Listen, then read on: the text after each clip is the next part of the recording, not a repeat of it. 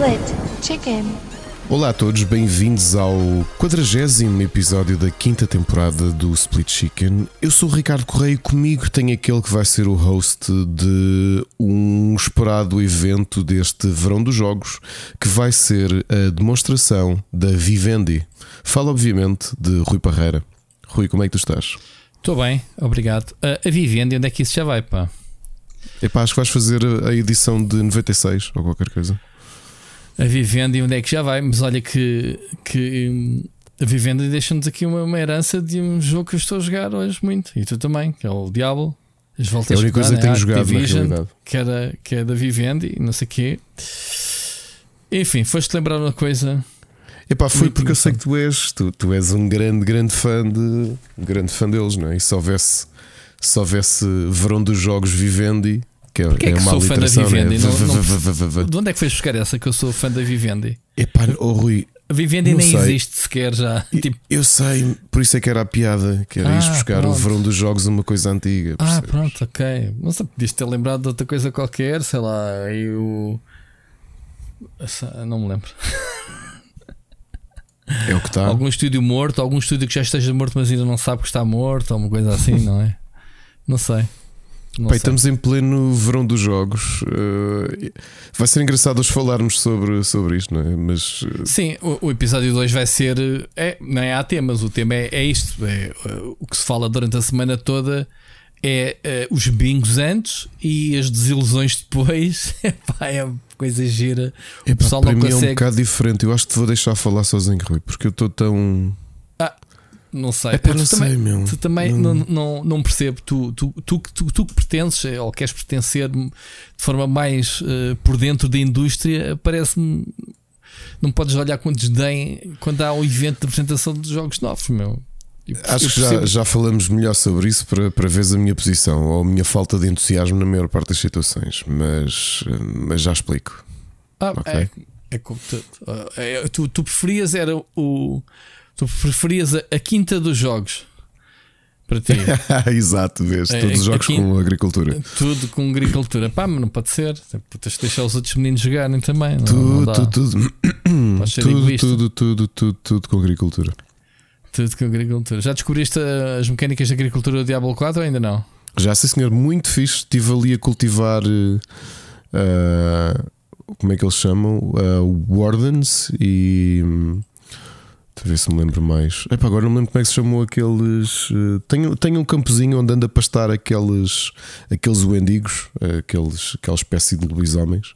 Ok. Já tenho uns dentro de uma cerca e. Por e acaso, é fixe. o, o Eles Diablo, dão leite to- dois a dois dias. Uh, se toda a sabias. série sempre foi o, meu jogo de.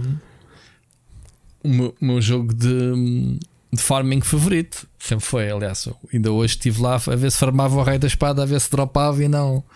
E não, não a meio dropar. Portanto, yeah, também faço muito farming em Diablo 4. Ahm, muito bem, já lá vamos. uh, já lá vamos uh, fazer um update ao nosso gameplay de Diablo. Ahm, Ricardo, como é que foi a tua semana? Epá, não, não foi, não foi má, deu para descansar um bocadinho, muito trabalho também. Ok. E o mais novo a partir a clavícula esquerda. Mas já me Eh, disseste, pá, que eu ainda medo. Pronto, Devias ter sido tu, que todas as semanas tens uma, cena, uma medalha diferente. Mas eh, felizmente isto o- ponto positivo é que ele, a recuperação há de ser fácil, não só porque ele é, é mais pequeno, Claro. mas também porque mesmo com o braço ao peito consegue jogar Switch e isso quer dizer para ele esta recuperação até está. Já nem A tem para a escola nem nada, ajuda. não é? É férias, descanso. Não, vamos ver se está melhor eh, para poder ir para a escola, mas nestes dias tem estado em casa a jogar Switch. Pronto. Bem fixe. O, o mais novo, não é? Ou o mais velho? Mais novo, mais novo. Sim, Ah, pá, e aquilo novo. ainda por cima foi de uma maneira. Pá, tu às vezes pensas como é que. Eu, por exemplo, nunca parti nada. Nunca parti nenhum, nada, nada, nem um braço, nem, nunca parti mesmo nada. Ah, mas acaba por ser uma maneira muito. Como é que eu ia dizer? Ah, quer dizer, os acidentes são todos parvos, não é? À partida. Mas aquilo Era foi dizer. brinca... Ainda não vi ninguém partir um osso que não fosse de uma forma parva. Já parti duas pernas. E... E ali foi brincar com os amigos, um empurra, ele cai para a frente, põe as mãos à frente para amparar a queda e o impacto eh, de, de amparar a queda com as mãos partiu a clavícula. Portanto, foi lá. Pronto. E pronto, é um sítio onde não põe braços, gesso. não é? eh, não era a clavícula, era o nariz ou, ou a testa. Ou Pô, epá, assim, e, e pronto, e a clavícula é o sítio que tu não pões gesso, não é? Tens que andar com o braço ao peito à espera que Certo. o corpo regenere a coisa. Certo, certo, certo, certo, certo. Muito bem. Senhor Ricardo, esta semana temos. eh, Olha, tivemos uma semana engraçada e acho que vamos ter uma semana engraçada. Já agora para, para, para fazer Certo. o sumário daquilo que foi vai, o pós força, Split força, Chicken, foi, foi uma semana cheinha de podcast. Portanto, isto eu digo, eu ainda não consegui, por causa do feriado, eu não consegui ouvir tudo aquilo que, que nós lançámos. tenho andado Portanto- a, a ouvir o. Pronto, o cartão de memória, tenho andado a comentar até. Mas força, Portanto, fala tu, É, fala tu. tivemos Ricardo. quarta-feira Crónicas do Nada e já agora fica um aviso. O, Uhum. Infelizmente o Carlos está ali com um problema de saúde. Ele foi, ahm, foi atacado ahm, num chateau pelo Russell Crowe. ah, e infelizmente não vai poder gravar esta semana, portanto aproveitamos para desejar aqui as melhoras ao Carlos. Uhum. Mas sabes que ele- ele, ele só precisa da boca para gravar, não precisa da mão, não é? ah, portanto, ainda assim, ainda Carlos, assim. olha, tinhas que levar, olha, pumba. Coitado, olha as melhoras, as melhoras, As melhoras, Carlos, e que voltes rapidamente. E na quinta-feira tivemos cartão de memória do Gonçalo Carvalho e do Oscar Morgado sobre a série Diablo, portanto, oportuna, oportuno muito tema, giro, estou a gostar muito de ouvir a dupla Ainda não a- comecei, a, pá, falar. ainda, e o último que eu vi foi, foi o início do episódio. Não dizem nada de jeito sobre o diabo, mas eh, são giros de ouvir. Coitado, não, estou a brincar, gosto, gosto bastante. Depois, sexta-feira, tivemos o regresso para cá do Abismo, agora em formato mensal. E foi. Epá, e acho que este, este. Como é que eu ia dizer? Este espaço de tempo, eh, espaço, este espaço temporal Guardaste, para, guardaste para a última hora, igualmente. Guardei para a última hora, é Claro, verdade. claro. Mas é diferente guardar para a última hora um episódio de mês a mês do que um episódio à última hora de 15 em 15 dias. Mais menos, não é? Porque o que- acontece foi, eu preparei o episódio, mas depois até te digo que foi quinta-feira. Quinta-feira foi feriado, não foi? Foi. Foi quinta-feira. houve bem de Pronto. feriados, sim. E eu. A família acabou por adormecer, eu sentei-me ao computador, pá, comecei a escrever e pensei. Uh, grave isto amanhã. Não, olha, até foi na quarta-feira, não foi na última hora, até foi, foi 48 horas antes. Quarta-feira antes do feriado, pensei, "Hum, vou escrever o episódio. Comecei a escrevê-lo, naquela amanhã à noite grave.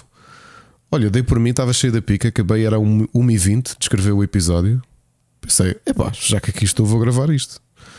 Tinha preparado as gravações porque uma coisa que eu faço ahm, por causa do Spotify, porque tu sabes que eu, eu normalmente faço, monto o episódio. Acho que não sei se há uma vez te contei como é que eu faço os episódios, já te contei há uma vez. Não. O, o que eu faço normalmente é que eu tenho, um- tenho várias playlists, tenho uma playlist aí com 400 e tal músicas que eu vou adicionando para lá. Ok?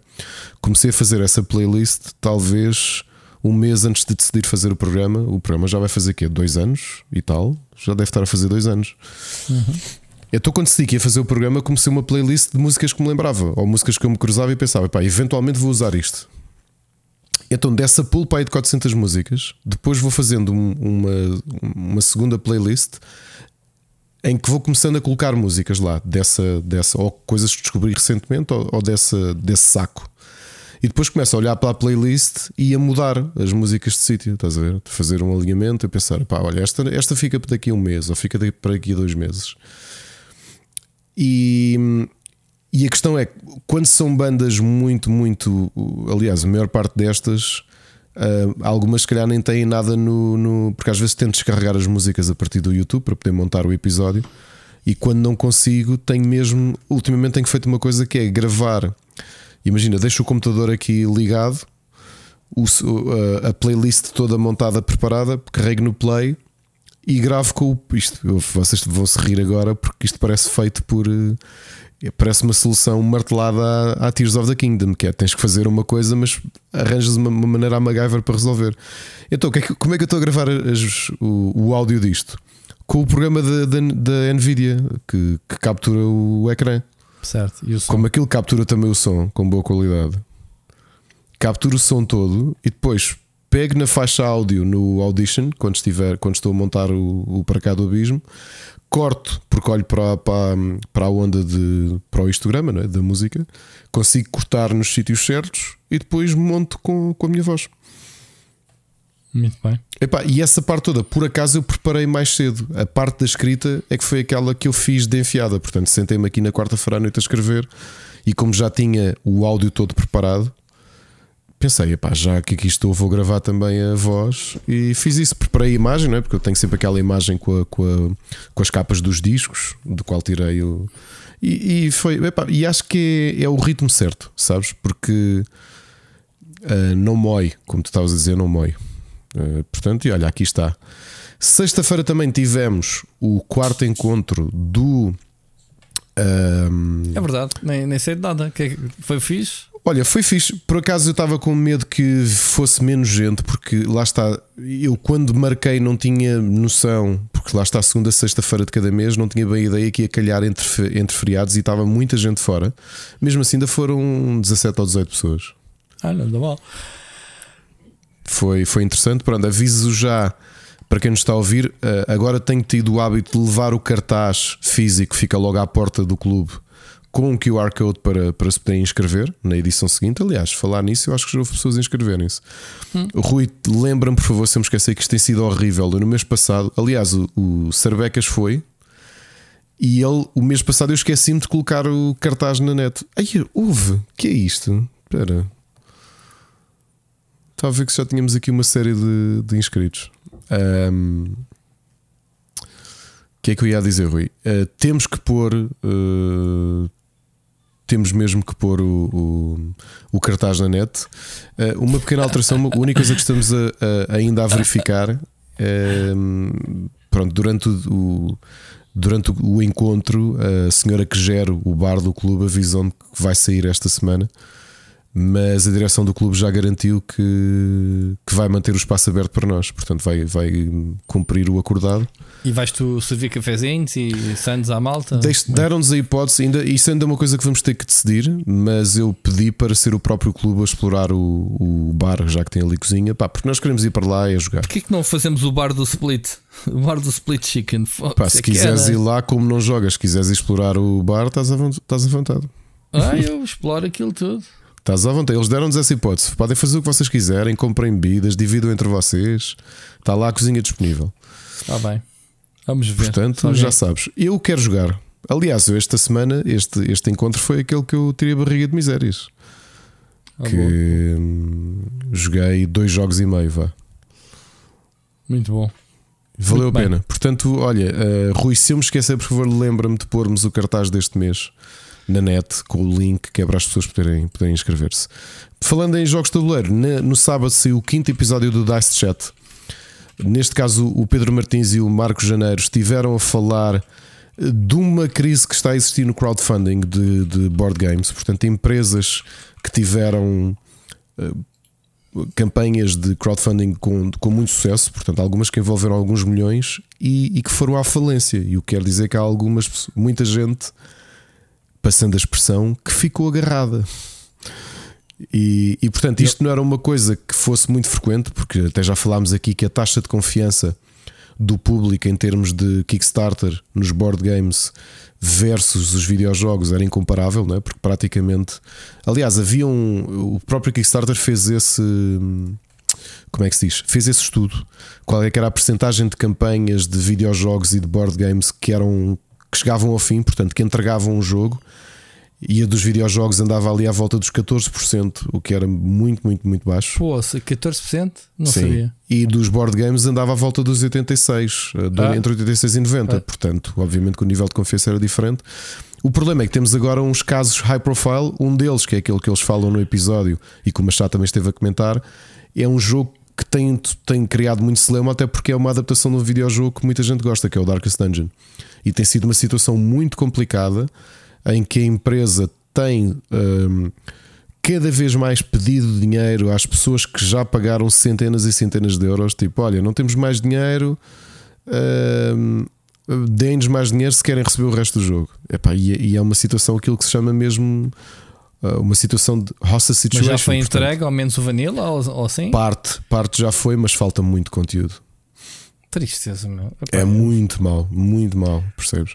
Uh, foi o que eu disse, eu destes anos todos e de, dos muitas campanhas de Kickstarter, neste momento só tenho uma assim entalada, mas foi culpa minha.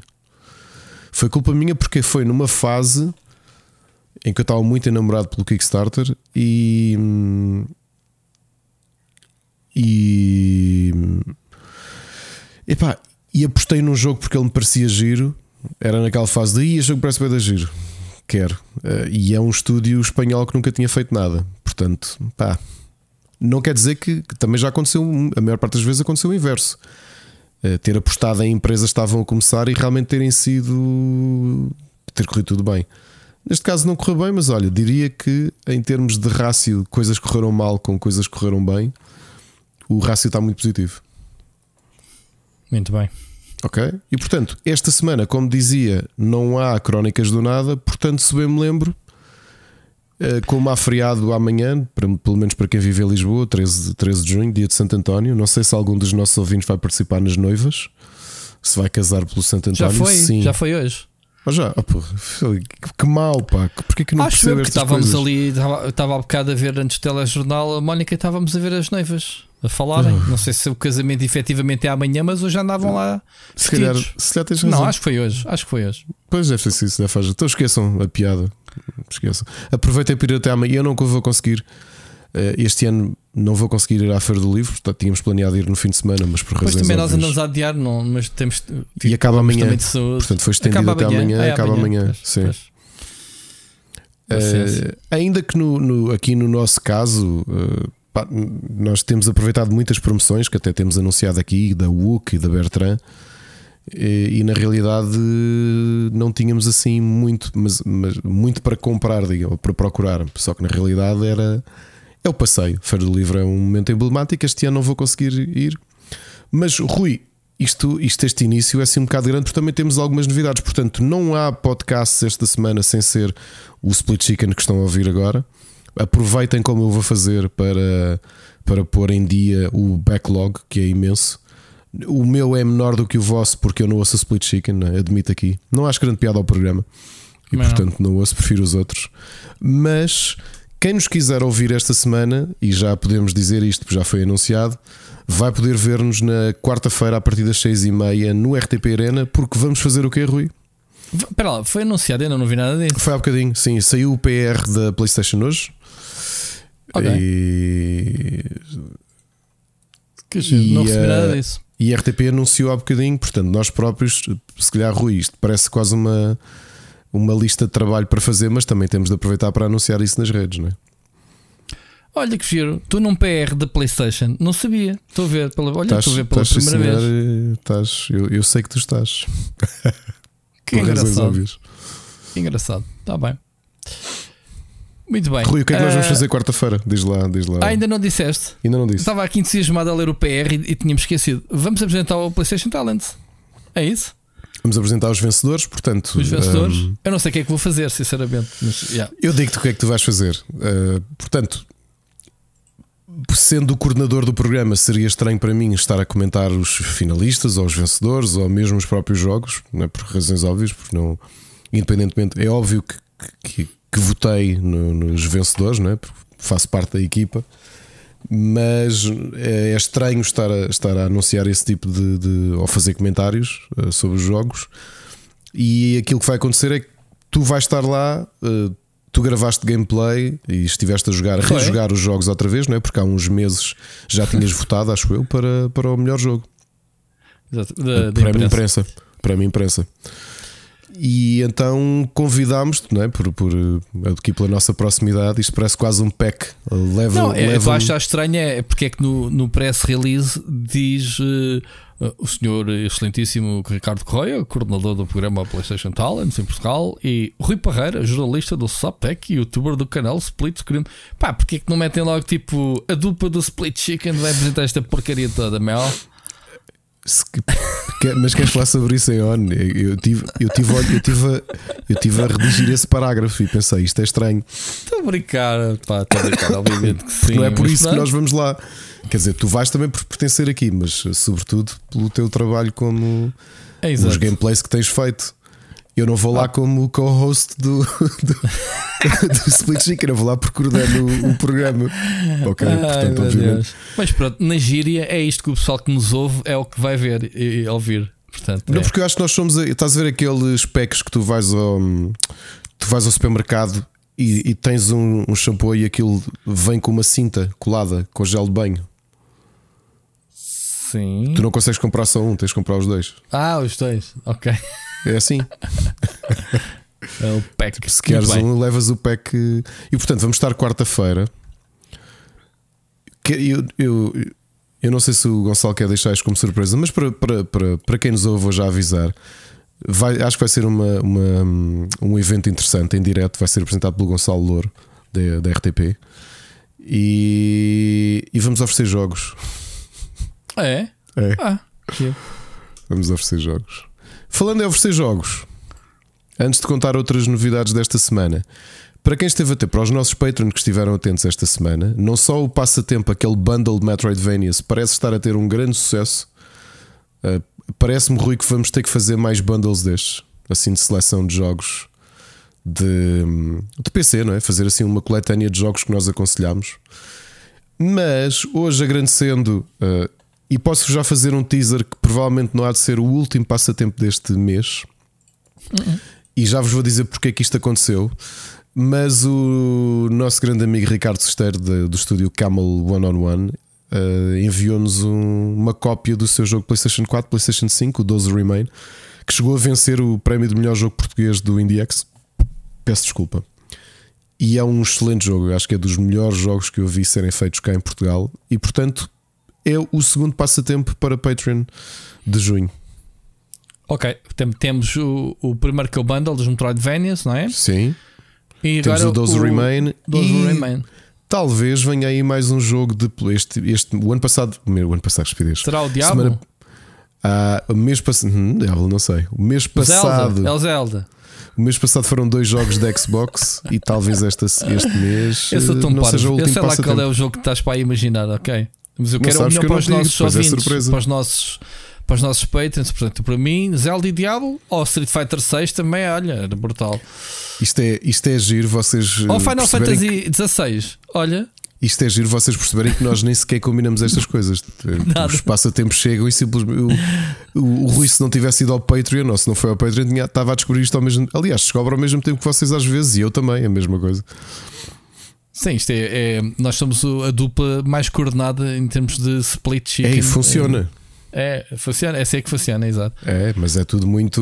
Mas isso, muito... isso- mas isso pelo menos dá as preferências. Aqui, puxando as, eh, outro dia, eu, não, eu não ligo nenhuma a isso, mas tu volta e meia mandas-me aqui os links dos tops dos podcasts mais ouvidos e nós ainda continuamos lá em cima.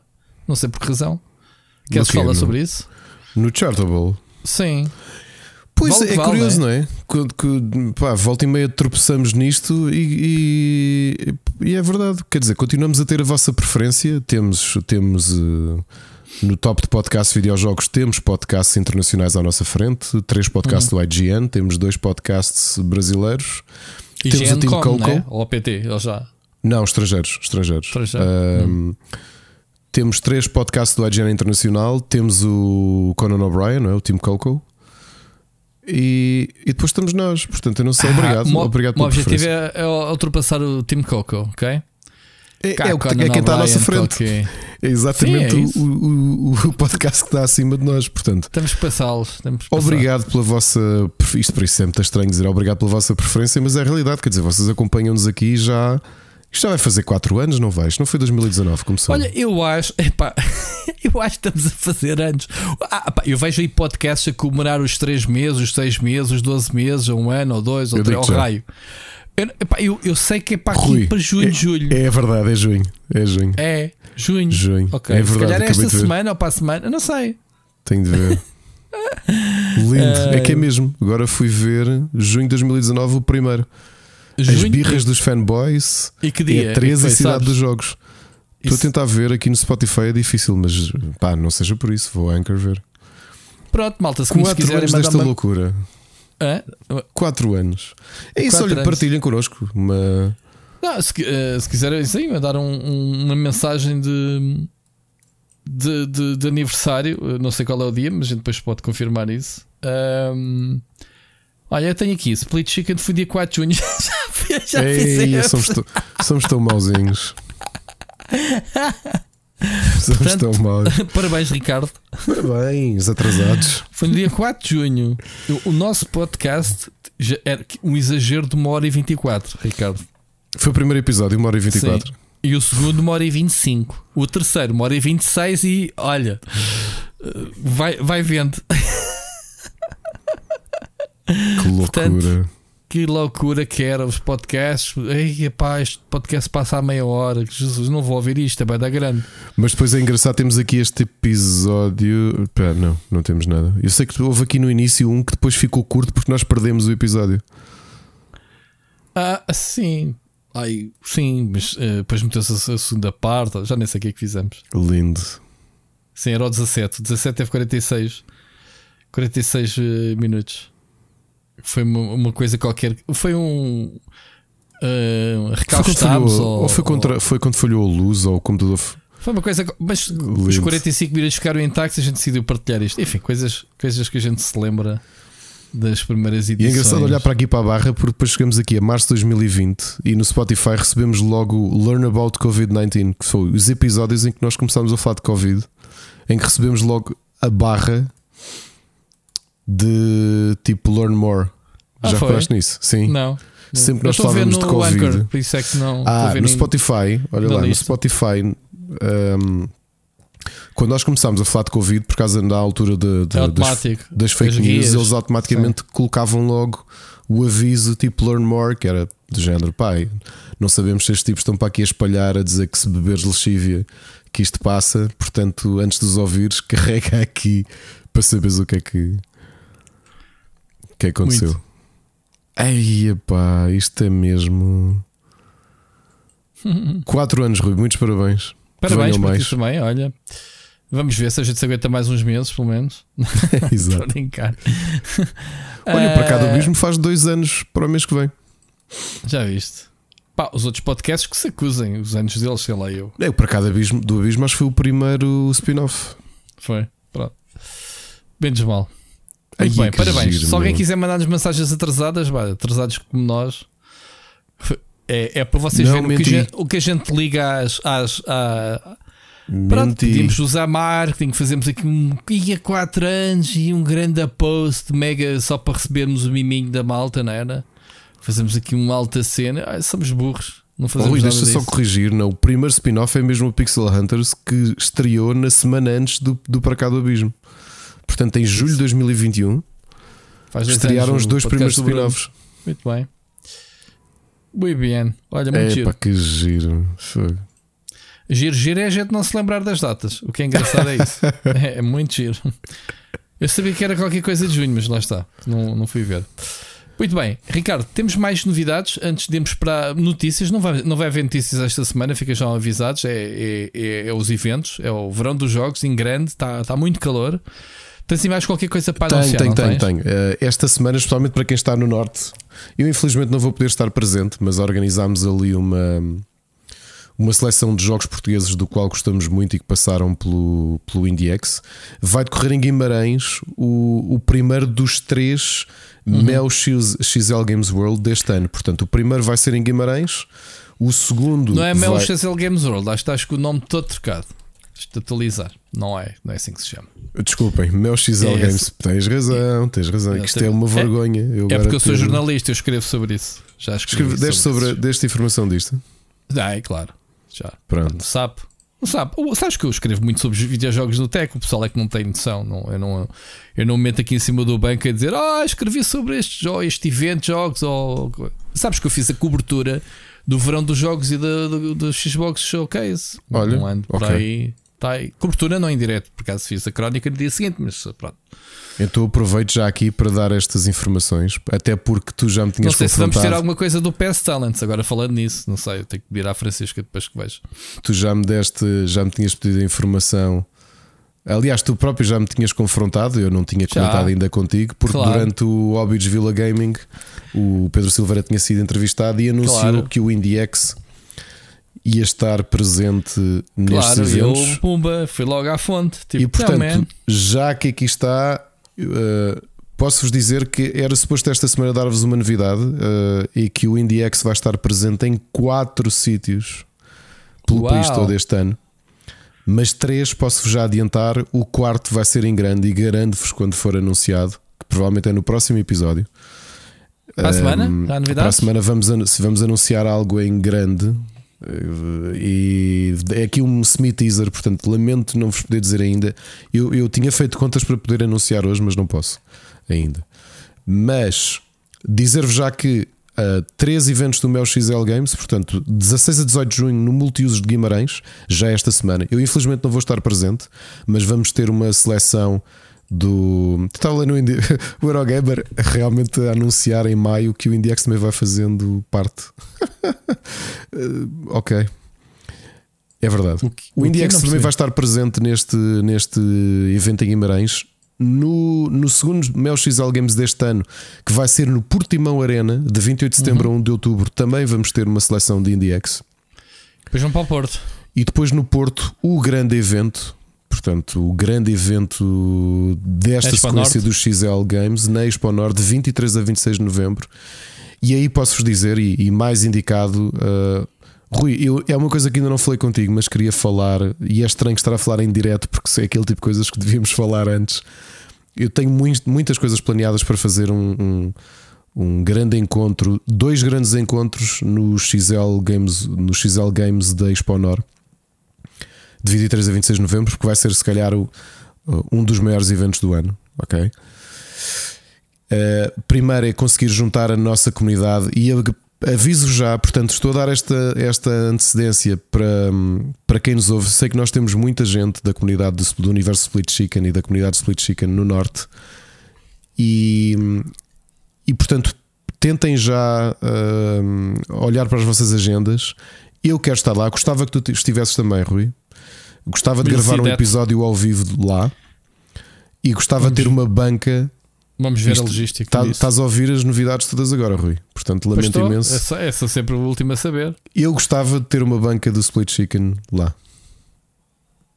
Um, um booth. Uma banca para mamar na boca ou só uma banca? Olha, se for preciso, ver se arranjamos Não. algum. Se a Control ou a Durex quer patrocinar.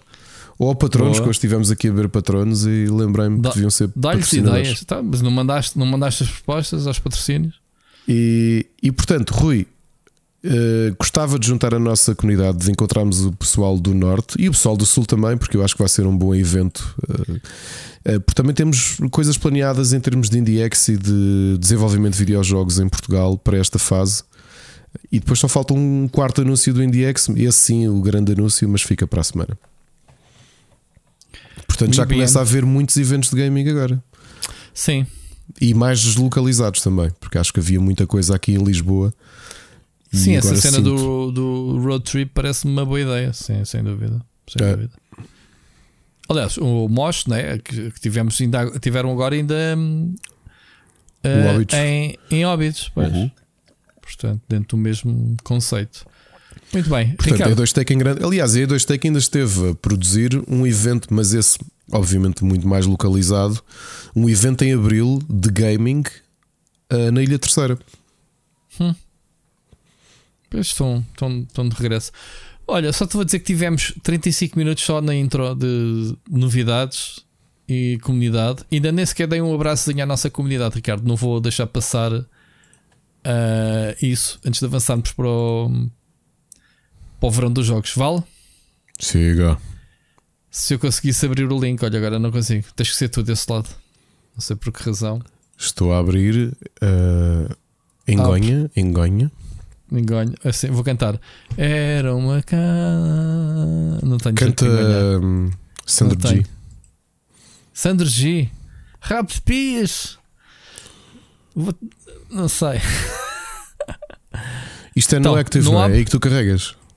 É, devia dar. Será não, que está, está. Estou aqui, estou tá? aqui, sim. Então vai, força.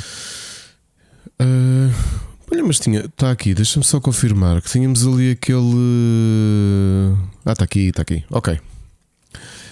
Uh, desculpem isto, não estava à espera. O eu não consigo aqui abrir mesmo. Pronto, tinha aqui aberto e fechei sem querer e, e não mais uma vez agradecer-vos a todos. Não se esqueçam de passar pelos passatempos para concorrer. Concorrer é muito fácil, basta dizerem qualquer coisa lá, um olá, deixar um em inglês, desenho. por exemplo, ou em dizer em inglês à vossa maneira, o que vocês quiserem. E nós depois vamos atribuir os números mais perto do. Ou um manguito. Ou o que vocês quiserem. Escrevam um manguito e e estão habilitados a participar. E obrigado mais uma vez pelo vosso apoio, uh, mês após mês.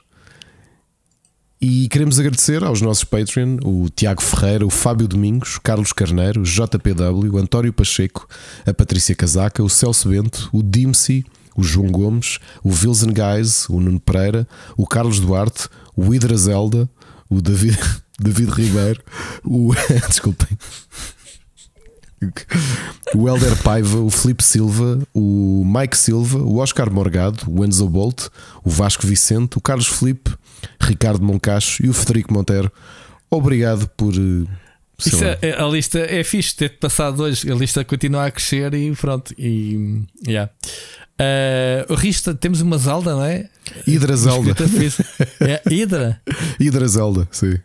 Muito bom. Muito bom. Hidra Zelda. Aqui o nome. Bom. Muito obrigado, malta, a todos também uh, pelo vosso mimo, pelo vosso apoio mensal. Portanto, é, é bastante importante é, dar-nos aqui mais um alentezinho para a gente continuar é, a fazer este trabalho. E era aquilo que nós dizíamos: vão concorrer aos passatempos, porque, tal e qual como o Rui diz, nós não anunciamos nas redes que passatempos é tão decorrer. Porque Senão vamos ideia... passar a anunciar e vem para aqui outra malta diferente para não, participar, malta não, porque, nova para, não, para porque, concursos. Porque aqui, exato. Uh, a nossa ideia, mais uma vez, não, os passatempos não são para ganhar. Uh, Patreon de todo, não é essa a nossa missão, é exatamente o inverso, é agradecer-vos o vosso apoio, tentar tentar uh, que encontrem jogos interessantes e, portanto, estamos sempre à procura de, de ofertas. Ok? Oferta. Isto é jogos é só início. Um dia, um dia vamos começar a dar uh, outras coisas, shampoos e essas cenas, não é? Por acaso há aí projetos para oferecer-nos outras coisas, sim. Vamos ver o que é que, o que, é que conseguimos. Por exemplo, garrafas ah, é? de patrões. Mais novidades. Ei, pá, este Ricardo é uma. Até eu. Eu gosto muito de gravar contigo e participar neste podcast. Ficas surpreendido a saber de coisas. coisas. em primeira mão, porque antes dos nossos ouvintes eu estou a ouvir, né? Antes de editar, se quiser nem edite isto e fico só a saber para mim. Uh, não lanço o episódio. Mas sim, muitas novidades, Ricardo. Muito bem. Olha, vamos ao que interessa. O pessoal que pagou mesmo para ouvir nós a falarmos, sei lá, são videojogos, que é o que vamos falar esta semana, ou, ou nem por isso? Não tenho muita vontade, mas vá seguir. Não tens vontade? Ah, vamos lá, vamos lá ao separador. Notícias da semana. E então, aquilo que carinhosamente batizamos como Verão dos Jogos, do nosso querido amigo Vitor Antunes.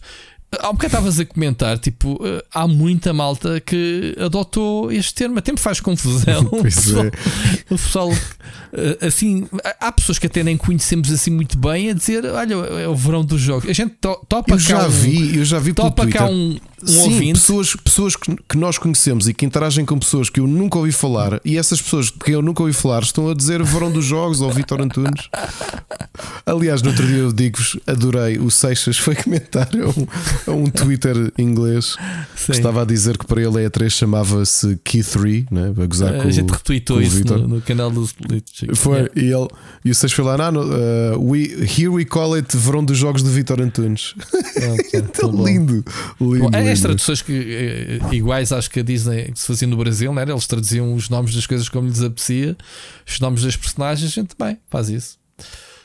Muito bem, Ricardo, então, começando mesmo pelo verão dos jogos, foi um verão dos jogos em grande, houve muito jogo a ser anunciado. Tu viste isto dentro da. Como fizeste com a PlayStation, em família? Ou já ouviste mais? Não, não, não. Esse ainda vi. Sim, esse tive a ver com a, tive a, ver com a Ana. E, e vou, vou citar uma coisa que a Ana. Portanto, também fiz isto versão curta, que é Next, Next. A Ana disse Visto uma coisa indiferido. que eu estava a pensar, sim, ou seja, acabou o verão dos jogos e nós puxámos para trás, fomos ao início do stream e, e fomos fazendo. Eu vou dizer isto e não estou a brincar. E no outro dia alguém no encontro achou que eu fazia isso e eu vou dizer que tem mesmo razão. Eu não consigo ouvir o Vitor Antunes a falar, ele irrita-me um bocado. Ok? sempre que ele falava, eu automaticamente puxava para a frente. Portanto, eu acho que já nem conheço o, o timbre dele, não sei qual é a voz dele. Mas, mas, eu também não percebo, ele não tem nada de irritante, cara. É um, não, não, não gagueja, não se cospe para falar, mano. qual é o problema? Uf, não. O que é que eu senti? Aliás, a Ana fez este comentário e eu disse: Olha, eu juro-te que era exatamente isso que tinha preparado para dizer no programa. Tirando alguns casos, eu acho que não tenha sido uma má apresentação, mas em geral, por isso é que agora, preâmbulo, não é azedume. O Seixas diz que eu sou um hater, não é. Há um grande segmento da indústria, especialmente AAA e AA e AAA, que vamos ser sinceros, pessoal, vocês estão só a fazer a mesma coisa igual uns aos outros.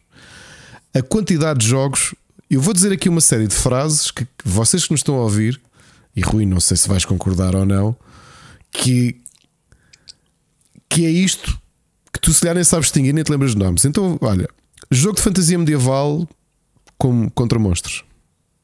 Quantos pontapés deles? Sabes distinguir uns dos outros? Não. Who gives a crap? Vão ser mais Opa, jogos que vão sair. Eu, de fantasia, eu acho que. E, e, jogos assim mais eh, com um aspecto nipónico e isso é, é confuso. A Capcom ainda, ainda agora anunciou na Xbox. Tipo, amanhã já não sei qual é aquele jogo. E esses vão se, se, eh, foram anunciados muitos jogos a, a sorver do sucesso do Genshin Impact também. Não os consegui distinguir uns dos outros. Eram bonitos, mas não os consegui distinguir. Yeah. Jogos ocidentais de fantasia medieval com guerreiros e feiticeiros a lutar contra monstros pontapés deles eu não os consigo distinguir. Para mim é tudo igual. Outro. Cooperative shooters contra zombies ou monstros ou sci-fi. Opa. Até o John Carpenter tem. Até um o John. Bem-vindos a 94. ok. Eu não sei se, se isto é a pior coisa que o John Carpenter vai fazer sem ser aquele filme que ele não fez, que foi o Fantasmas de Marte. Eh, espera lá, eu não sei se este, eh, pronto, falando do Toxic Command, se tem alguma coisa a ver com algum filme dele que eu não me lembro deste nome na lista de cenas dele, ou alguém que se lembrou de fazer um FPS com zombies e disse: pá, se calhar vendia, se a gente pensa aqui o nome de um Master of Horror qualquer, e se calhar o John Carpenter alinhava nisto e vá lá. Não sei qual é que é a ligação, mas pronto. Eu também não me lembro nada de. Da mesma forma que o Dead by Daylight disse: pá, se chamássemos o Nicolas Cage, que ele Exato. faz pá, e filmes a pontapé, se calhar a gente até tem aqui um orçamentozinho, maior, um cachê assim maior que aquilo que ele tem ganho em alguns dos filmes que tem feito nos últimos anos. Se calhar, eh, pronto, foram buscar o Nicolas Cage como uma das personagens do Dead by Daylight. Não sei, acho que capaz de ter razão, obviamente, mas uh, o, o, há uma necessidade muito grande de mandar quantidade, ou seja, tu tens duas horas para preencher trailers e vais metendo, Epa, é? Mas há tanto um... jogo desinteressante, meu. Tanto. Eu, eu, novamente, eu sei que, por exemplo, o, o, o, público dos FPS não, não sou eu. Só que eu olho para muitos destes títulos, eu acho que são aqueles títulos que vão sair, provavelmente vai-se falar neles um dia e nunca mais ninguém se vai lembrar deles são jogos desinteressantes e faz-me confusão isso. E agora vem aí a frase Sim, pessoal, eu, eu sou um fanboy. Eu acho que é mais o mercado, o mercado está saturado e os jogos eh, acabam por se canibalizar. Olha, se olhares agora, eu por acaso não tenho aqui à minha frente a lista, mas o, até reparei, o, o André Henrique fez hoje um, um post sobre boa sorte de setembro e outubro. Pá, a, a lista é, em termos de target, há ali muitos jogos que se vão atropelar em termos do, público, porque sim, dizer, sim. os, AAAs a, a atropelarem-se uns aos outros. Quer dizer, tu não tens, não tens, eh, sei lá 6 ou 7 dias. Uh, atenção, não estamos a falar de nós. Nem sequer eu, atenção, eu, eu sou amador, eu, eu, trabalho com jogos nos meus tempos livres neste momento, né? mas estou a falar mesmo aquele pessoal que trabalha full time nos sites e nas revistas, um, que em Portugal infelizmente já não são muitos, não vai ter tempo para analisar jogos todos, ou aquilo é muito bem coordenado, coordenado com o embargos e não sei o que para se encaixar, porque tens um agosto com quase nada e depois o setembro é uma outubro, tareia, pai, sim, provavelmente sim. até ao Natal é lançamentos com separações de 5 dias. Sei lá, tu não passas de um Alan Wake para um Spider-Man 2 em 6 dias. Menos até, Mortal Kombat 1 e Lies of P a saírem no mesmo dia, sim. o Assassin's Creed Mirage Olha, e o Lies of the Fallen a saírem Ricardo, um, um Lies of P está resolvido, Game Pass nem lhe tocas. É, estás a ver? Este tipo de coisas horríveis eu vi a demo e está excelente o jogo pela, pela demo. Yeah, mas vai haver muita, muita, muita trigo do joio, muito jogo com muito potencial a canibalizar-se. Isto também é o efeito de, de, jogos que do ano passado passaram para este ano, a mal ou bem. Sim, é? sim, sim, sim, Este mês promete ter mais quantidade que o ano passado. Oh, oh, Rui, mas a minha, o meu problema aqui é. E era aquilo que eu ia dizer: preparem-se, porque sim, eu, obviamente, sou um fã da Nintendo, é isso que eu sinto falta nestes. Neste. É, é esse peso, porque os jogos da Nintendo. Muito eles... raros jogos da Nintendo, já viste? Muito pouca okay. coisa. Isso sim, para, exemplo, também para o período no, que estamos. No Xbox é Showcase dif... não vinha um jogo para a Nintendo, Ricardo. É verdade. Eu por acaso ficas estranhei imenso isso, digo-te. Tem o Minecraft e nem o Spider-Man no showcase da, da Xbox. Agora falando mais a sério, o que eu, o que eu sinto que a Nintendo tem, novamente, isto é altamente subjetivo, como tudo, é que pelo menos parece-me sempre que a Nintendo, mesmo com os seus IPs, está, quer fazer qualquer coisa diferente. E tu vês, podes não ter vontade de jogar, mas pelo menos lembra-te. Lembras-te. A maior ah, parte calhar... showcases se calhar as editoras uh, preferem guardar os jogos para a Nintendo, né? os, os, os jogos de multiplataformas, para os showcases específicos da Nintendo. Portanto, a Nintendo tem concentrado o mesmo third parties nos seus uh, Nintendo Directs. Portanto, parece é que, correto, é que eu fico com um blur, Rui. Eu fico mesmo com um blur mental a ver estes, eh, estes programas porque isso tens razão. O verão dos jogos devia ser mais eclético, devia ser mais. Uh, não é eclético, queria dizer, mais uh, abrangente. Não, e é, assim. é mesmo eclético. Ou seja, parece-me que o mercado. Novamente, eu sei que a maioria dos jogadores, ou o, o grosso dos jogadores uh, mainstream, digamos assim, quer este tipo de conteúdo, portanto, FPS ou third person, third person shooters ou action games com zombies, uh, sci-fi. Uh, não, mas quando eu digo ser eclético, portanto, é ser mais diversificado em termos de plataformas e não se vê nada da Switch, portanto, não é muito eclético. não, é? não, mas eu nem digo é só isso. de plataforma, eu digo de identidade e, e identidade dos próprios jogos. Ok? Eu sei que agora saem muito mais jogos do que saíam. E se lhe para ti em 2000 tu tinhas um bocado de abrangência para tu. Se já tinhas, ainda tinhas alguns point and clicks que, tinham, que eram mainstream ainda, tinhas RTS que eram mainstream, tinhas uns FPS, tinhas jogos de corrida, tinhas jogos de plataforma. O mercado era muito mais vasto. Eu acho que afunilámos muito aquilo que são os grandes lançamentos. Que são jogos de ação, jogos FPS, zombies, monstros, fantasia medieval, Isso ação. É, isso, Ver. Isso é a tua perspectiva. Uh, tu não tens que jogar, todos os jogos foram anunciados, ninguém tem. E não é esse o objetivo. Agora, uh, só me faz confusão é uh, as empresas, em termos de lançamentos, concentrarem em alturas específicas, obviamente estrategicamente, quem somos nós, para saber mais que eles, não é? Se é para lançar em setembro ou outubro, eles estão a buscar, obviamente, o olho ao, ao Natal já e ao, e ao à reentrée, digamos assim, depois das férias. Pronto. Um, agora, pá, há aqui muita coisa boa que eu quero jogar. Podes, podes estar um bocado cético ou, ou quiser chamar, mas há aqui coisas.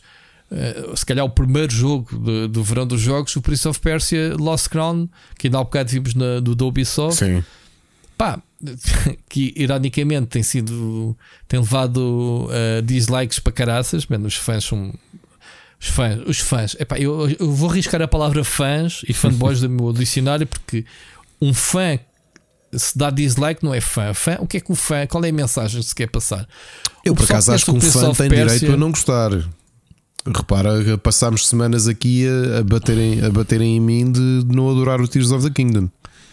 Eu sei, mas não é isso que eu quero dizer. Uh, o, a cena, o, o fanboy é, é, o, é o gajo binário não é? Funciona com zeros e uns. É, que odor ou odeia, é, é isso? Exatamente, pronto. E isso faz-me confusão. Agora, o Prince of Persia Lost Crown foi das coisinhas mais frescas de todos os eventos. Sim, sim. E ao caso foi reforçado com, com, com a apresentação na, na, no Ubisoft Forward.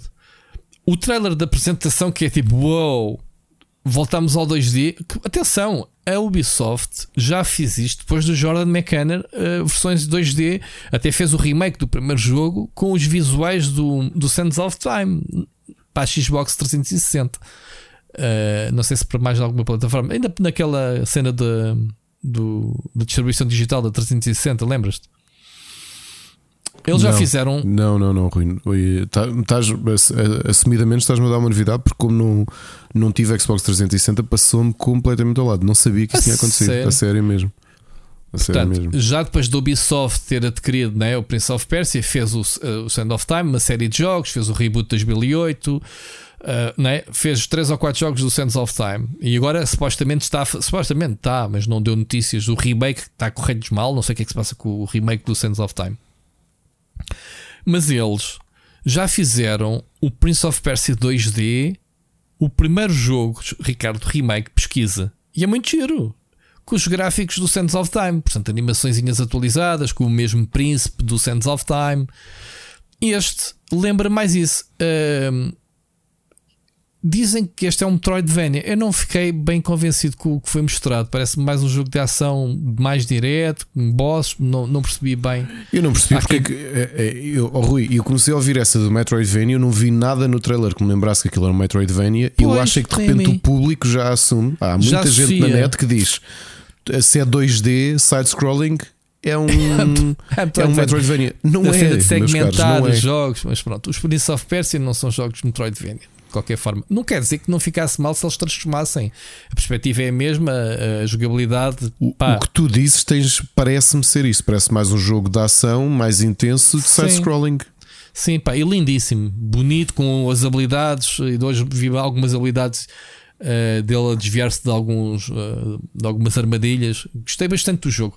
Acho que há aqui vários jogos, obviamente, que gosto muito, mas em termos de novidade, né, uh, há que separar os jogos que foram mostrados, que já tinham sido revelados e foram novamente mostrados, de que aqueles que é uh, World Premiere, ou como quiser chamar, a apresentação completa. Portanto, este Prince of Persia para mim está, está mesmo lá. Portanto, uh, a Ubisoft fez uma coisa muito in inteligente distribuiu os jogos dele pelos todos os eventos. Pois foi, pois foi. Prince of Persia no verão dos jogos, o Assassin's Creed anteriormente, o Mirage no PlayStation uh, Showcase.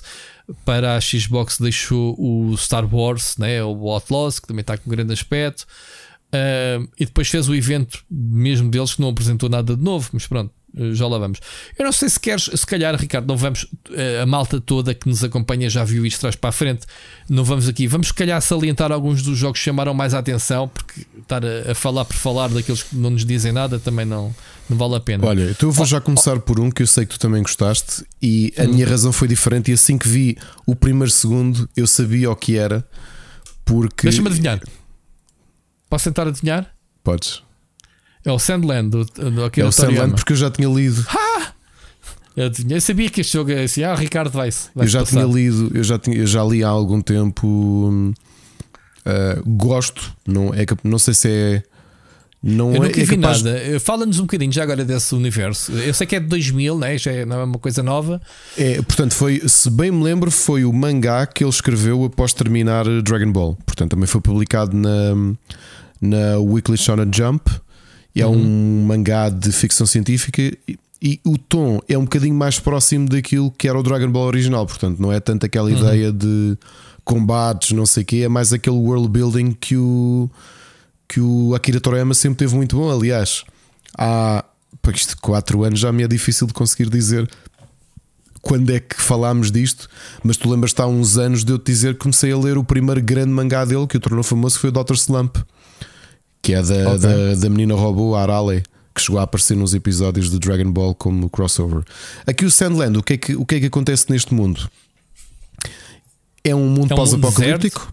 Sim, certo, houve um desastre natural e é. guerra, e portanto deixou de. Não existe água, uh, portanto os rios secaram e há um rei que tem o, a única reserva de água que existe está na mão de um rei deste, deste mundo que é Sandland.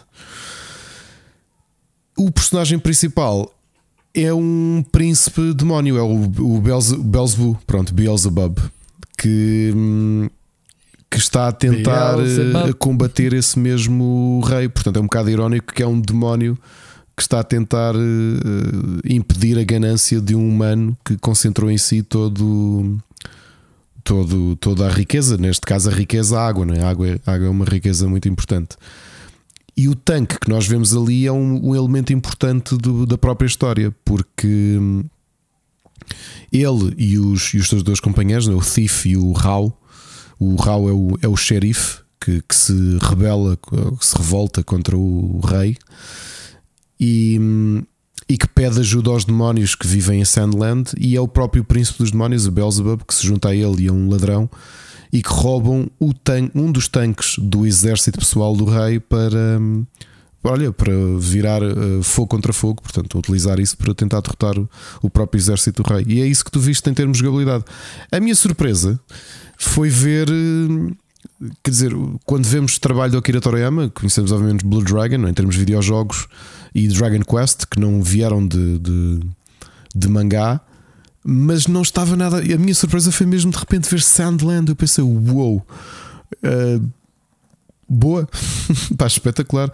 Portanto, isto abre o caminho para o, o, o mangá que ele teve o último grande mangá antes do Dragon Ball Super também poder ser adaptado. O Jacob da Galactic Patrolman, quem sabe se vai ser adaptado. Mas estou com muita curiosidade em ver o que é que vai ser este, este Sandland. Muito bem. Da Nang Bandai, já agora não há data para não. 2024, acho eu, não é? Pois. Se não é 23, é 24. Sim, mas deve ser 24. Muito bem. Olha, eu do meu lado. Hum, pá. Do meu lado coisas que me tenham surpreendido. Aí lá está, não há nada surpreendente, mas uh, coisas que gostei de ver. Mortal Kombat 1 a mexer, pá. A gente ficou aqui todos babados com o Street Fighter 6, não é? Porque ainda, continuamos a jogar e temos review, né, Ricardo, para breve, ah, uhum. uh, supostamente. Pronto. Um, mas este Mortal Kombat pá, está lindíssimo. Um, o novo sistema de cameos com capa, que é Tens uma segunda lista de personagens que não vais poder controlar, mas vais poder invocá-las no combate para te ajudar. É um estilo muito nipónico, porque os, os jogos da SNK, por exemplo, têm muito esse sistema de. Tem. Tem, tem. Mesmo o Dead or Alive também me lembro que tinha. Não, não, não me lembro disso. Já... É capaz. Dead or Alive acho que já tinha. Mas, mas eu achei piada ver o, a principal série de luta ocidental a ir buscar uma influência Sim. oriental uh, para si, não é? Uma ah, coisa muito eles influenciam-se todos uns aos outros. E desta semana houve uma, uma, uma fotografia do Ed Boon com com como é que se chama-se o, o, produtor do, do Tekken? Do Tekken, sim, tiveram a jogar o jogo um do outro, não foi? Tiveram a jogar, é sim, giro. Pá, giro. Aliás, essa influência, é. como te dizia, eu, eu não tenho a certeza, e dizia isto a semana passada, o Street Fighter 6 de tu teres aqueles ultimates pá, que fazem muito lembrar uh, fatalities uhum. menos violentas. Pois, pois. Pronto, fiquei com muita vontade. 19 de setembro, portanto, lá está, bem-vindo setembro, Mortal Kombat. Boa sorte, Mortal Kombat, no meio de, de cenas que vão ser todas. Porque lá está, vamos ter, eh, não vale a pena falar outra vez, o Spider-Man que foi anunciado não para uh, setembro, mas para 20 de outubro. As coisas estão-se a compor para essa data. Uh, pá, quero muito jogar, Ricardo. Tu já sei que não queres jogar. O Alan Wake 2 também está marcado para outubro. Este vai ser mesmo um, um survival horror. É o primeiro jogo da Remedy uh, que eles assumem como sendo terror, com dois personagens. Além do Alan Wake, temos uma personagem, uh, uma agente da FBI. Portanto, eu gostei muito do primeiro e estou curioso para jogar eh, este, este segundo. E. Queres que vou dizer um destaque meu? Diz, força. Uh, Sonic Superstars Fiquei okay. com muita, muita curiosidade o que é que, o que, é que vai ser. Essa 2D, não é? Uh, e outro, a minha grande surpresa, até porque eu estava a ver e estava a dizer com a Ana: pá, não me digas que já estou a anunciar uma expansão do Diablo.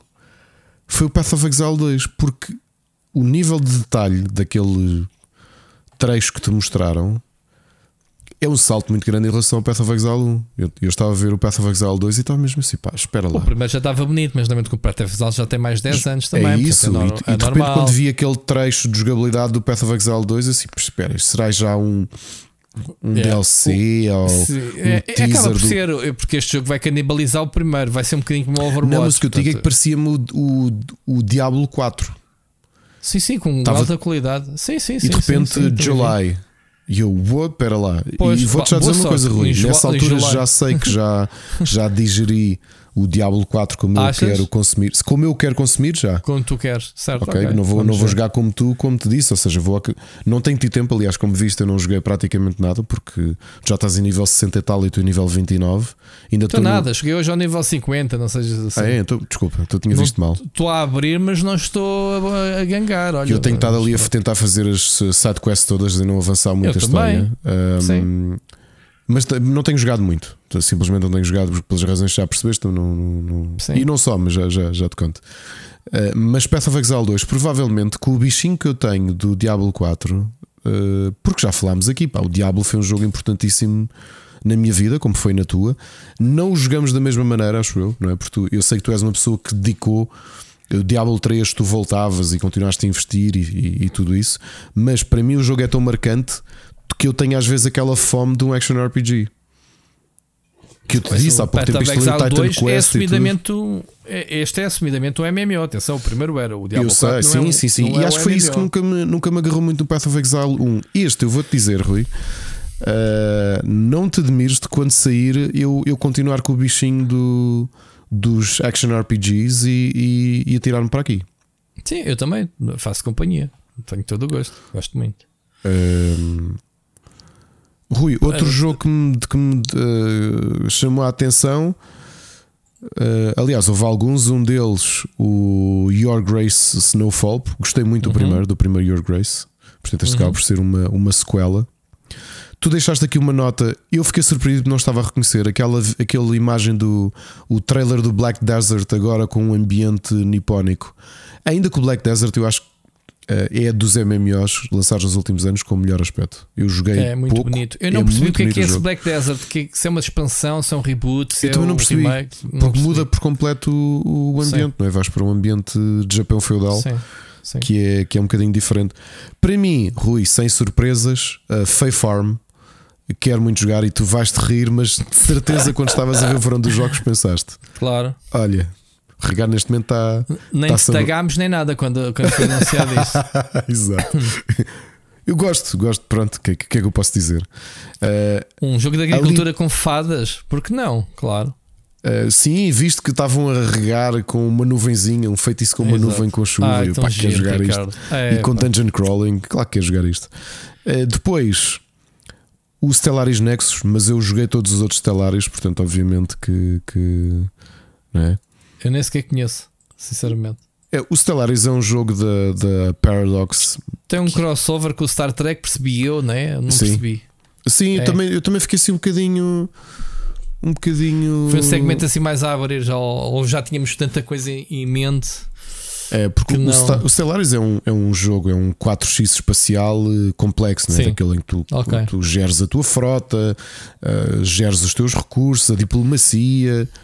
Eh, Agora, também não percebi esse, esse, esse pescar de olho ao Star Trek. Eu perdi-me um bocadinho ali, para te ser sincero, Rui. Olha, vou-te vou-te falar no, no jogo que o Seixas me disse: Ei, este eu vou jogar em cooperativo, que foi o Warhammer 40k Space Marine 2. Uh, dá para jogar a 3, parece-me muito Gears of War. Não sei se, se deixou essa, essa nota. Não, até ao Tem contrário, Gears of War é que parece muito Warhammer. Porque Pronto, aquela estética toda dos, dos personagens beefies é retirado dos, dos Space Marines e dos Certo, Inquisitors certo. do universo Warhammer. Certo. Ok, compreendo, compreendo uh, a reviravolta no, Aliás, o Francisco Machado deve estar a ouvir isto, não é? Ele que, ele que vai a todos os encontros e deve ser dos maiores fãs do Warhammer que eu conheço, que ele tem um, figuras pintadas aos pontapés. É E deve fixe. estar a concordar que neste momento deve estar a abanar a cabeça se está a ouvir este episódio e dizer é isso mesmo. Olha, depois tiveste um, um novo Lord of the Rings, o Return to Moria. O que é que achaste? É só um trailerzinho básico. é- Não é- vai, explorar, vai explorar as minas Moria, não é? De, não me anões. nada. Oh, oh, Rui, tira-me aqui uma dúvida, porque eu, eu também vi. O desprezo eh, com que ele falou vi algumas Rings, não críticas na net. siga. Diz, diz. Sim. O Return to Ah, Moria, ah, não me lembro. É, lá está, é mais um jogo. Tipo, é um blur para mim. É tipo, ok, um Não jogo of mostraram quase nada, só um trailer. Só um trailer. O Não. Pal World O- não é um jogo que foi anunciado para aí em 2021 no verão dos jogos, em pleno Qual? confinamento. O Pal World, Ok. que é um Fortnite com Pokémon. Já- tu lembras de nós sido. termos visto? Eu estou na dúvida se é o mesmo que nós falámos aqui, até os dois ficámos contentes porque parecia um MMO de Pokémon. Lembras-te? Sim, mas com armas. Esse é o com armas, não é? Este é o que Com tem armas. Sim, mas Sim. este é o mesmo que nós vimos há um tempo, que era uma cidade e de Não sei. repente vai tudo a correr atrás de um Pokémon mítico que aparecia no sei. meio da Tem- cidade. Tens aí outro chamado Party Animals também. Portanto, O, sim, Party Animals é aquele, aqueles party games engraçados. Sim. Este Pal World, o que é que eu posso dizer? Que é um MMO, aliás, não é um MMO, é um open world, crafting, survival, Pokémon e tiros. Sim, mas farming. Esse jogo faz-me lembrar aquele Ranger, não sei o quê. Como é que se chamava-se? O... Qual? Pá, era tipo Pokémon para PC, mas era não sei o que Ranger. O Monster Rancher? Ou o Slime Monster Rancher? Hã? O Slime Rancher ou o Slime, Slime, Rancher? Slime, Slime Rancher. Que saiu dois é? há pouco tempo, por acaso queria imenso jogar. Uh, sim, o, o- este jogo é, é, Eu tenho muita curiosidade em jogar o jogo, mas é estranho uh, dar-se aos tiros. e depois apanhares. Vá, vamos chamar-lhe, isto são Pokémon, ok? Não vamos. Até o lendário que aparece assim, bolas, isto foi decalcado de um lendário dos Pokémon. Uh, eu acho que este jogo vai ser um grande sucesso precisamente por isso, porque é o público do PC. Uh, pessoal, pessoal que se lembra, isto parece o Dino Crisis também, que foi produzido pelo Steven Spielberg, porque tens umas cenas de Pokémon lendários. Ah, não, chamam-se Pals. Pal. Que depois Pal? têm bazucas às costas. eu acho que isto é lindo. Eu acho que isto é tão estranho que só pode ser lindo. e uh, Pokémon ovelhas com Gatling Guns, tipo Rambo. Só Exato. falta a cena do mais violento que o Rambo, mais violento que o Exterminador Implacável, mais é é violento é é que, o Perdido. Estamos a falar deste jogo que para mim passava completamente ao lado, porque eu tipo, é ok. Pois é. Olha, fiquei muito entusiasmado e até confesso que passei ah. um bocadinho à frente do The Man Who Erased His Name de Yakuza, que é o. Estão a ser feitos. Pá, estes tipos têm uma capacidade. Uh, estão a fazer dois jogos ao mesmo pois tempo. eu vi. Eu, eu inicialmente eu pensei que era o mesmo jogo. Eu, mas isto já se sabia. Mas atenção, já se sabia que. Hum, eu já sabia que havia um para 2023 outro para 2024. Só que o que vai sair em 2023 passado meses de 2024 sai o outro. Portanto, isso são dois jogos AAAs. Este é para, para, tu teres, para tu perceberes. A série Yakuza vai até ao 6. Ok? Série principal, com, com aquela personagem que a gente sabe, que é o Kiryu. O 7 foi aquele, o primeiro jogo que eu joguei, que foi aquele que saiu para a Xbox, o, ano passado, aquele, o meu jogo de estreia da Xbox, digamos assim, foi o, o Like a Dragon. Uhum. Qual é a diferença? É considerado o sétimo capítulo, eh, a mudança dos combates de tempo real para turnos. Ok? Foi o meu primeiro contacto com Yakuza, foi esse jogo e turnos. Então, a partir daí a série, a série ganhou esse protagonista, o, o Yabachi, opa, Kazigari Yabachi, não me lembro o nome dele, não interessa, que é muito carismático também, muito fixe a personagem. E então, a sequela direta, que foi anunciado uh, na Xbox, já, já vamos falar mais à frente, que se chama então um, que ganha o, o, Infinite Wealth, ok? É o Like a Dragon uh, Infinite Wealth. Lá está, like a Porque o, o, a série sempre se chamou Like a Dragon no Japão. No Ocidente é pronto, para chamar mais a atenção, meter o nome Yakuza. Pronto. E agora a série está-se a encontrar o nome ocidental com, com o oriental a partir do, do, do sétimo, Like a Dragon. Portanto, Estás a perceber o raciocínio? Sim, sim, sim. sim, sim. Então, este que foi apresentado uh, na Xbox, uh, o Infinite Wealth, é considerado oficialmente o 8. Like a, o Yakuza 8. Já este, uh, que foi anunciado no verão dos jogos, The Man Who Erased His Name, é, é considerado spin-off. O spin-off, Mas o engraçado exato. é que este é a sequela direta do Yakuza 6 é protagonizado pelo Kiryu. É ele que apagou o nome, que dá o nome ao título. Uh, é bem estranho. Aliás, o jogo eu meti aqui a acusa de Man. É, o jogo chama-se uh, Like a Dragon Gaiden, Ricardo. Assim é que é o mais correto, ok? Eu vou emendar aqui que eu tenho mal, porque a tendência é escrevermos Yakuza, chamar tudo. O jogo chama-se Like a Dragon Gaiden, The Man Who Erased His Name. E é este, este vamos saber então o que é que se passou, supostamente a seguir aos eventos do sexto. Pá, estou bem curioso, eu quero revoltar. Estás a ver? Eu não me apetece jogar nada destas novidades, eu quero regressar a, a, ao, ao Yakuza aqui, o AMI 2, que deixei-o a meio. Para começar a jogar uh, antes do Diablo, o que é que eu joguei? Pronto, as cenas que joguei antes do Diablo não interessa. Mas estás a ver? Estou muito. Estou muito coisa, estou muito ansioso para ver. E pá, estes jogos parecem estar uh, mesmo brutais. Se bem que o, o, o outro, Like a Dragon Infinite Wealth, é, é um trailer uh, só de cómico, muito cómico mesmo, mesmo típico do jogo anterior, que aquela personagem está tá brutal. Pá, daqui. Eu tenho mais um jogo que eu gostei okay. e detesto uhum. o título. Acho, pronto, okay. isto é agora ser, ser picuinhas. Não gosto do título. Okay. É? O Lishfanga da Time Shift Warrior Okay, a ideia está é. muito é. gira. Quero ver como se a aplicação é tão interessante quanto parece, porque tens um, um action game na terceira pessoa em que tu podes. Tu, tu imagina, tu Mais atacas. isométrico, não é bem. Sim, é iso... até parece ter, ter visão. Sim, tens razão. Um, uh, aliás, neste caso, vista, mais, quase vista aérea. Uh, tu atacas, fazes rewind e podes seguir outro caminho. E o caminho que tu já fizeste, portanto, a tua cópia ou o teu, a tua linha temporal que vai atacar continua. E a ideia é tu fazeres, eh, portanto, multiplicaste. Ou seja, atacas, voltas atrás, atacas outros, voltas atrás, vais atacar outros e, e vais criando esses, essas linhas temporais que atacam todos ao mesmo tempo. Vamos ver se funciona. Uh, eu tenho curiosidade, ainda que diga já, sem ter, sem ter jogado, portanto, é só uma impressão. Eu só tenho receio que o gimmick se esgote rapidamente. Ok. Sabes uma coisa curiosa desse jogo, já agora? Diz-me. Está a ser editado pela Quantic Dream. Eles Yeah. estão neste momento como editora, não um, mas dois jogos, sabias? O outro jogo é o Under the Waves, Sim, sim, sim, sim.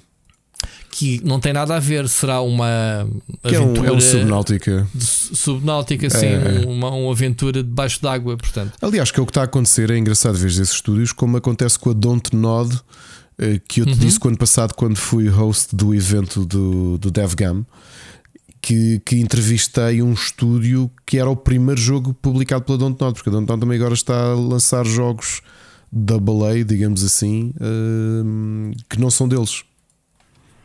Muito engraçado. Então, deixa-me já agora, fui ver eh, a label nova Quantic Dream, já desde 2021. Eles eh, primeiro lançaram o Sea of Solitude, Director's Cut para a Nintendo Switch. Portanto, foram eles a, a editora. Ah, Tu curioso, jogaste, eu não foi? até- sim, mas o Sea of Solitude era. hum, É da Joy May Games, pronto. Yeah. Mas, mas foram eles, eh, pelo menos para a versão Switch e editora. Depois tens o Under the Waves, e ainda tens outro jogo que não foi anunciado, que é o Dustburn. Não sei qual é. Portanto, Uh, depois outro destaquezinho é, é o fato de teres a Don't Nod, uh, já que falei neles, com tem três jogos a sair este ano. Pois tem- tem. tem um deles é primeiro um o climbing Banishers. simulator, né? Diz, diz? Um deles é um, é um climbing simulator. O Jusante, sim. Portanto, é o. yeah. eu Já lá quando- vamos. Sim. Eh, tens o- e neste verão dos jogos foi anunciado o Banishers, Ghost of New Eden, que eu inicialmente até fiquei com a impressão que. que, que Parece-me que tu consomes alma, tens aquela ideia, tens, tens escolhas múltiplas como no Vampire ou Vampire, depende como, como quiseres dizer. Uhum. eh, Que eu gostei, eh, aliás, eu gostei muito mais do jogo do que esperava gostar. Mas o Banishers, por acaso, apesar de ser eh, do que tu depreendes da história, é um. Tu controlas alguém, mas ele é acompanhado pelo fantasma da mulher, não é? e, ela, e, ela, e ele faz esse contacto entre os dois mundos. Não fiquei tão, tão impressionado ou tão expectante como esperava, por acaso. Pá, que é que é, sentiste? curioso. Não, eu, eu gostei do eu gostei do trailer. Eh, Parece-me já ser eh, eles que não são propriamente um estúdio que, habituados a dar-nos AAAs, têm aqueles jogos ahm, Para a Focus, aliás, estes jogos. Sim, este jogo para, para o Fox. Vai ser para a eh, Focus, os outros dois vão ser publicados por eles mesmos. Certo. Uh, eles fizeram Vampire, que é um jogo pronto, uh, que não me. Nunca me convenceu, ok? Joguei, pá, é, o conceito de giro é para um médico que é vampiro e depois tens aquele dilema: salvar vidas ou alimentares-te delas para, para sobreviver. Até, até pá, porque isso muda, até porque isso muda a cidade. Ou seja, eu, eu, o Pronto. problema que eu tive com, com o jogo, que eu acho que pode acontecer o mesmo com o Banisher, é uma excelente ideia, hum, não tão bem executada quanto poderia ser. Ok? Sim. Uh, Depois- e agora estou aqui a dizer, aquelas- mas, desculpa, o, o jogo deles, estava aqui a dizer o Harmony The Fall of Reverie, uh, saiu na quinta-feira. Um dos três jogos que eles vão lançar Ah, já saiu. já Ok. saiu. Esse está com um aspecto brutal em termos de cel shading. uh, muito giro que me parece. O- ok? Pera, estamos a falar do mesmo? Estamos a falar do, do Harmony de Fall of Reverie. Sim, não sim, é? sim, sim. shading. Se parece mais animação coisa, isso parece quase visual novel, não é? Visual novel, sim. Sim, agora está bonito. de cel shading a tudo o que é animação, mas está bonito o jogo. Sim, Hum, sim, está mais naquele estilo Banner Saga com animação tradicional. sim. Acho que isto é Sim. mesmo animação tradicional, daquilo que estou a ver. Ahm, pá, mas Mas a, a, a que- Don't Nod, que faz agora 15 anos, aliás, está a decorrer neste momento uma Sim, uma- um evento. É, um- estava lá agora. eh, O Tá com meu um jogo nível favorito é o de estreia deles. O Remember Me é um jogo que foi, que foi editado pela Capcom. Brutal mesmo. o conceito era muito bom. Joguei, joguei o conceito. O conceito é. e Eu acho que é isso que eles têm. Eles têm ótimas ideias, ótimas, ótimas ideias. Um, que parece às vezes é... que querem ir longe demais com aquilo que. que... Falta-lhes, se calhar, um bocadinho mais de concretização é das ideias. É isso. É. é isso mesmo. Mas todos parabéns. Pronto, e já agora que falamos do terceiro jogo, já não voltamos, que é o. O, o Jusante.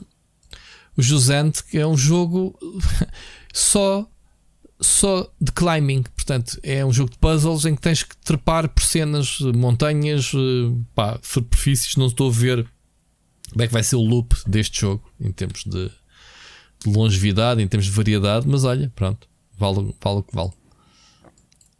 Muito, muito olha, do verão dos jogos foi, foram os meus destaques. Não... Ainda assim, muito não mais destaques que aqueles que eu, que eu pensava. Obviamente temos que acabar com o Final Fantasy VII Rebirth, portanto, um, um trailerzinho, mostrar dois discos, 2024. É? Que mensagem é que eles querem passar com essa do dois discos? Eu acho que é um ah, pescar de olho, porque é assim, uma coisa que praticamente toda a gente se lembra da era de PlayStation 1 era aquelas caixas duplas de CDs que traziam 3 e 4 discos. Certo. Se bem me lembro, o 7 tinha 3 discos, o, 4, o 8 e o 9 tinham 4 discos. Era uma coisa muito emblemática da altura, não é? Tu sabias, epá, vou comprar este jogo. Pá, que eram aquelas caixas de, de, CD duplo. não é? é? Aquelas caixas é. de CD duplo, no, no caso deles, eram 4 CDs, então tinhas o separador com os discos dos dois lados. E acho que era aquela, aquela coisa, tu ias à loja e aqueles jogos saltavam à vista porque quer dizer, tinhas, tinhas aquelas caixas quadrangulares da, da, da, da PlayStation e de repente tinhas uns bajolos, pareciam assim uns, yeah. uns discos externos, tu sacavas e tinhas isso. lá dentro mais de. tinhas três discos. Sim, sim, sim. E eu acho que eles estão a buscar o olho a esse período, género, amigos. Ah, dois discos, já viram? Ah, dois discos. Dois discos também para dizer que o jogo é grande. Já viste que isto é convertido em digital, a quantidade de espaço que temos que ter para instalar uma, uma coisa destas na PlayStation? É Estamos a entrar numa era de um jogo já quase a ocupar um tera, caraças. Epá, eu estou com problemas agora, eu estou sempre a gerir o meu espaço no, porque eu não tenho espaço expandido no, no na minha PlayStation 5. Estou sempre com problemas com espaço. Eu tenho o mesmo de, de origem. Claro que sim, temos que gerir. Não podes ter lá mais do que 3 ou 4 jogos granditos, máximo. Da por cima tu tens os putos, não é? Com os jogos deles, os Fortnite e afins. Bem, não sei. Um, Ricardo, estamos falados em termos de verão dos jogos, até foram até um final, até achámos bastante interessante o evento. Ricardo, estavas aí, mas bem da jogos que tu gostaste, afinal. Olha, e está agora a decorrer o da Capcom enquanto da gravamos Capcom. isto. Tentado aqui a espreitar, mas então, não... já anunciaram Exoprime, já há meia hora que andam a falar no Exoprime, que é tipo mas já um começou, não? que joguei a DM. Sim, sim. E algum uh... Phoenix Wright? É só isso que eu preciso saber. Phoenix Wright, alguma coisa? Dragon's Dogma, uh, Exoprime, Don't care. Uh, Final Fantasy VI, Ghost Trick, também já conhecemos. Eu só preciso saber. Vai no, eh, vai no, Ghost Trick. Eu só preciso Phoenix saber Wright, se existe Phoenix digo. Wright. Já te digo. Pronto, estamos aqui em direto, malta. Isto é verão dos jogos all the way. Capcom. Uh, epá, este Exoprime, porque é que eles se meteram nisto? Eu não percebo. Vai ser um flop tão grande. Bem. Uh, estamos falados de verão dos jogos, quer dizer, verão dos jogos, evento em si, já lá vamos. Vamos fazer uma Ui, pausa. Pera, pera, pera, pera, Mega Man, desculpa, Mega Man X Dive offline. Nice, quero. Na Capcom? Sim, e esse mesmo lembro aquele jogo de telemóvel, mas eles devem ter feito uma versão, lá está, offline, para pessoas como eu, que não querem estar a jogar com, com microtransações e coisas do género. Digo não, eu, para telemóveis gratuitos sem microtransações, não sei em que, em que mundo é que vives, mas ok. O que o quê? Mas o jogo é este, um jogo mas eu não sei se esta versão. um jogo para telemóveis não, gratuito eu, sem eu, microtransações. Eu não sei se esta versão não, offline não vai ser eh, premium. Ah, okay. Se for assim, prefiro. E anunciaram, desculpa, Rui, estou a ver em direto Pragmata. Ah, isso a torna, está cá a Trilogy. Pronto, era isso que querias ouvir? Não. Início de 2024. Não. Ace Attorney Apollo Justice Trilogy. Ah, pronto, é a, segunda, é a segunda, a segunda trilogia. Portanto, a primeira já foi lançada, é a segunda. Ok, então pronto. Não, não era isto. Esse, mas tens a Sartoni? Já pediste-me isso, eu deito. Não, Bem. o que eu quero é que me digam amigos. Vamos continuar a história. Não, porque eles agora têm que continuar o professor Layton. Ah, não, pera, não, há um novo. É, isso é Ace Attorney Spirit of Justice. Não, Phoenix já saiu. Wright. Já? Já, é o sexto. Então, ah, que faz parte desta trilogia. Então, tá assim bem. não dá, meu. Assim, pessoal, isto assim não, isto não é nada para mim, ok. Olha lá, a Capcom está-se a portar tão bem, man. Acho que é a maior editora neste momento, man. Está a fazer tudo certo. É. Tirando o Exo Prime. Pronto, tá, e, que, vou ter que morder Cap... a língua e dizer que já não quero que eles vão à falência para a Nintendo os comprar. Ah pá, Capcom está-se a apertar muito bem. Foi desde que tu disseste isso, Ricardo. Eu sei, eles, eles, eles sim ficaram apertados. Final Fantasy, olha, um, Final Fantasy, que estupidez. Uh, Street Fighter 6, os remakes dos Resident Evil. Um, anunciaram ontem um jogo novo que toda a gente está a falar bem dele, aquele de fantasia. Já lá vamos. Não sei, Capcom está-lhe a, tá a dar, está-lhe a dar. Ricardo, um, vamos ouvir a, a única mensagem que temos esta semana que é do Elder Paiva. Vamos lá. Para digerir aqui um bocadinho isto de forma diferente. Eu aproveito e vou. Helder, não leves a mal, estou-te a dar atenção, mas estou a aproveitar para, para tentar. Eh, para ver se acaba, quando ver se sai alguma coisa. Ok. Bah, vamos lá. Até já. Olá, Rui. Olá, Ricardo. Espero que se encontrem bem. Daqui fala o Helder Paiva, mais conhecido pelo Papa Jogos do Split Chicken, e queria agradecer-vos antes de mais para, por todos os passatempos que nos proporcionam e, e por todos os jogos que, que eu pessoalmente consegui ganhar sem, sem gastar dinheiro. Hoje, para não variar, trago vários temas. Se não tiverem tempo para tudo, abordem os que acharem mais interessantes ou que, ou que vos apetecer, basicamente. Já há algum tempo não mandava mensagem, porque sinceramente demorei muito tempo para acabar o baioneta. Ora, vamos fazer uma pausa para um emoji de piscadela e deixar claro que estou a brincar. E, e depois encetei uma missão que, que, se tornou muito difícil, foi encontrar o artigo sobre o Last of Us no Rubber Chicken, escrito pelo Ricardo. Uh, pesquisei, pesquisei, pesquisei, mas continuei sem encontrar. Agora, fora de brincadeira, esse artigo está mesmo para sair, Ricardo, ou não? Eu volto a, a falar nisto porque realmente é mesmo é a minha franquia favorita e gostava muito de saber a tua opinião sobre aqueles minutos impactantes, como tu, como tu disseste.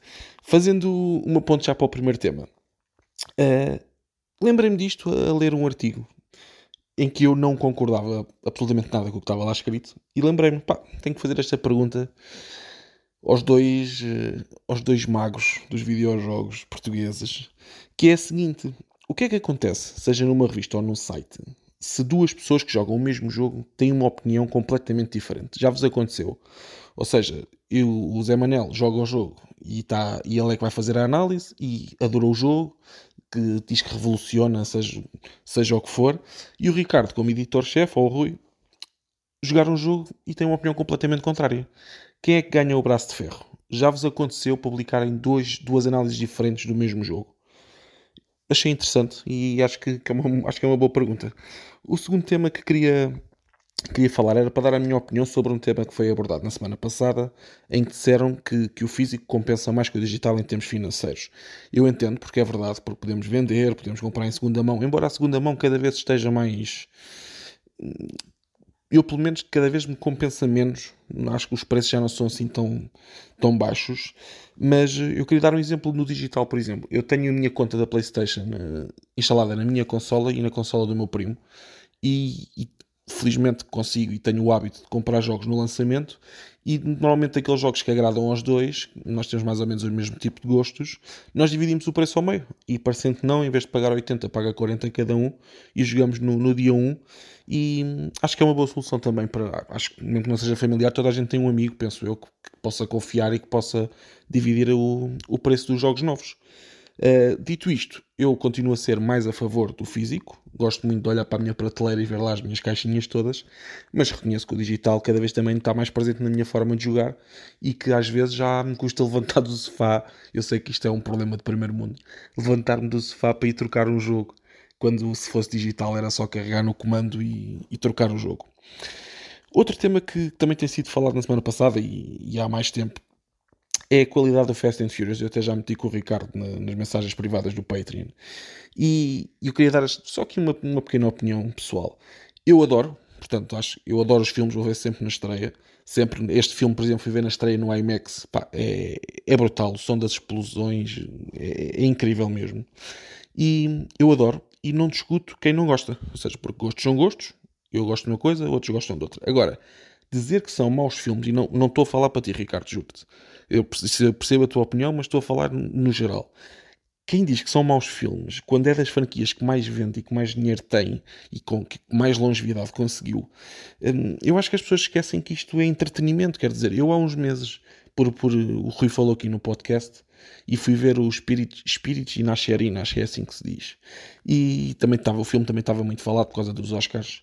E realmente o filme são duas horas de nada. É nada de nada. Portanto, no início não se passa nada, no meio passa-se nada e depois acaba e não se passou nada na mesma. É preferível filmes assim. É que eu, e uma cena que me irrita ainda mais é a malta que critica os Fast and Furious porque não é credível porque nunca foi, mas ao mesmo tempo gosta de filmes tipo Rambo, por exemplo, que, que o gajo está na floresta e com uma metralhadora mata 200 gajos e ninguém lhe acerta. Portanto, é, pronto, só queria deixar esta minha opinião, porque, porque é realmente também eu gosto muito dos filmes.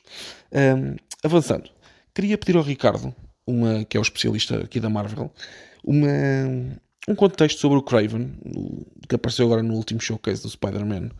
Uh, eu já ouvi, já tinha ouvido falar na personagem, até porque vocês já falaram aqui muitas vezes, como é que era possível não fazerem um filme, mas confesso que fiquei surpreendido quando ele apareceu agora no, neste último trailer e gostava que nos dessem um contexto, quem é ele, como é que apareceu, se é importante na história do Spider-Man. Gostava que me dessem o contexto, acho que não é a primeira vez que peço um, uma, um género de, de, de contexto sobre personagens ao Ricardo e se tiverem tempo eu gostava que Gostava que me dessem um contexto sobre esta personagem para eu investigar mais. Um, passando ao próximo tema, e peço desculpa outra vez pela mensagem ser longa, queria agora uma pergunta mais diretamente para o Rui. Eu estou muito tentado a comprar a Rogalai. Já, já vi o teu vídeo duas vezes, já li o teu artigo duas vezes. Mas queria assim uma, uma resposta mais pessoal. Eu na altura no, no vídeo até te fiz lá umas perguntas, mas tu não respondeste. Queria te perguntar se tu achas que o preço é justo. Ou seja, eu, é caro, como é óbvio, para, nosso, para a nossa qualidade de vida, para, os nossos ordenados em Portugal, mas se tu compreendes que este produto custa 800 euros, ou seja, uh, quase o dobro da Steam Deck, achas que, que, que, a tecnologia vale esse preço? Sentiste essa diferença? E gostava de saber, uma pergunta de um milhão, qual é que tu achas que vai ser o tempo de validade dela? Ou seja, estar a gastar 800 euros para depois daqui a um ano ou um ano e meio estar a sair a Rogalai 2 ou com outro nome qualquer, com componentes muito melhores Uh, achas que é seguro ter esta consola para os próximos 5 anos? Eu também confesso que não é uma consola que eu vá jogar os AAAs de agora. Portanto, eu, os jogos que eu me lembrei de jogar nesta consola é, o, é rejogar o Red Dead Redemption 2, é jogar o Shadow of Mordor, é jogar os Máfias, é jogar jogos que saíram há 5, 6, 7 anos, em que eu já não tenho paciência porque tenho jogos novos para jogar quando estou sentado no sofá em frente à televisão, mas gostava de ter para jogar uma horinha antes de ir para a cama ou sentadinho no sofá enquanto a Maria está a ver a novela. Um, eu sei que tu adoraste a consola, mas queria que agora, passado um tempo que já, que já a tiveste e já não a tens, uh, o sentimento continua o mesmo? Achas que vale mesmo a pena o investimento? Agora, outra pergunta também técnica. Isto é uma simples curiosidade. Desenvolvam o que puderem o que quiserem desenvolver. Uh, mas uh, eu, eu normalmente prefiro sempre os jogos em terceira pessoa do que em primeira. Mas gostava que me respondesse em termos técnicos. Uh, é mais complicado para uma, para uma produtora fazer um jogo em terceira pessoa ou em primeira. E falando de vocês, vocês preferem jogar em primeira ou em terceira pessoa? A última pergunta que eu tenho para vos fazer é, é uma estupefacção minha.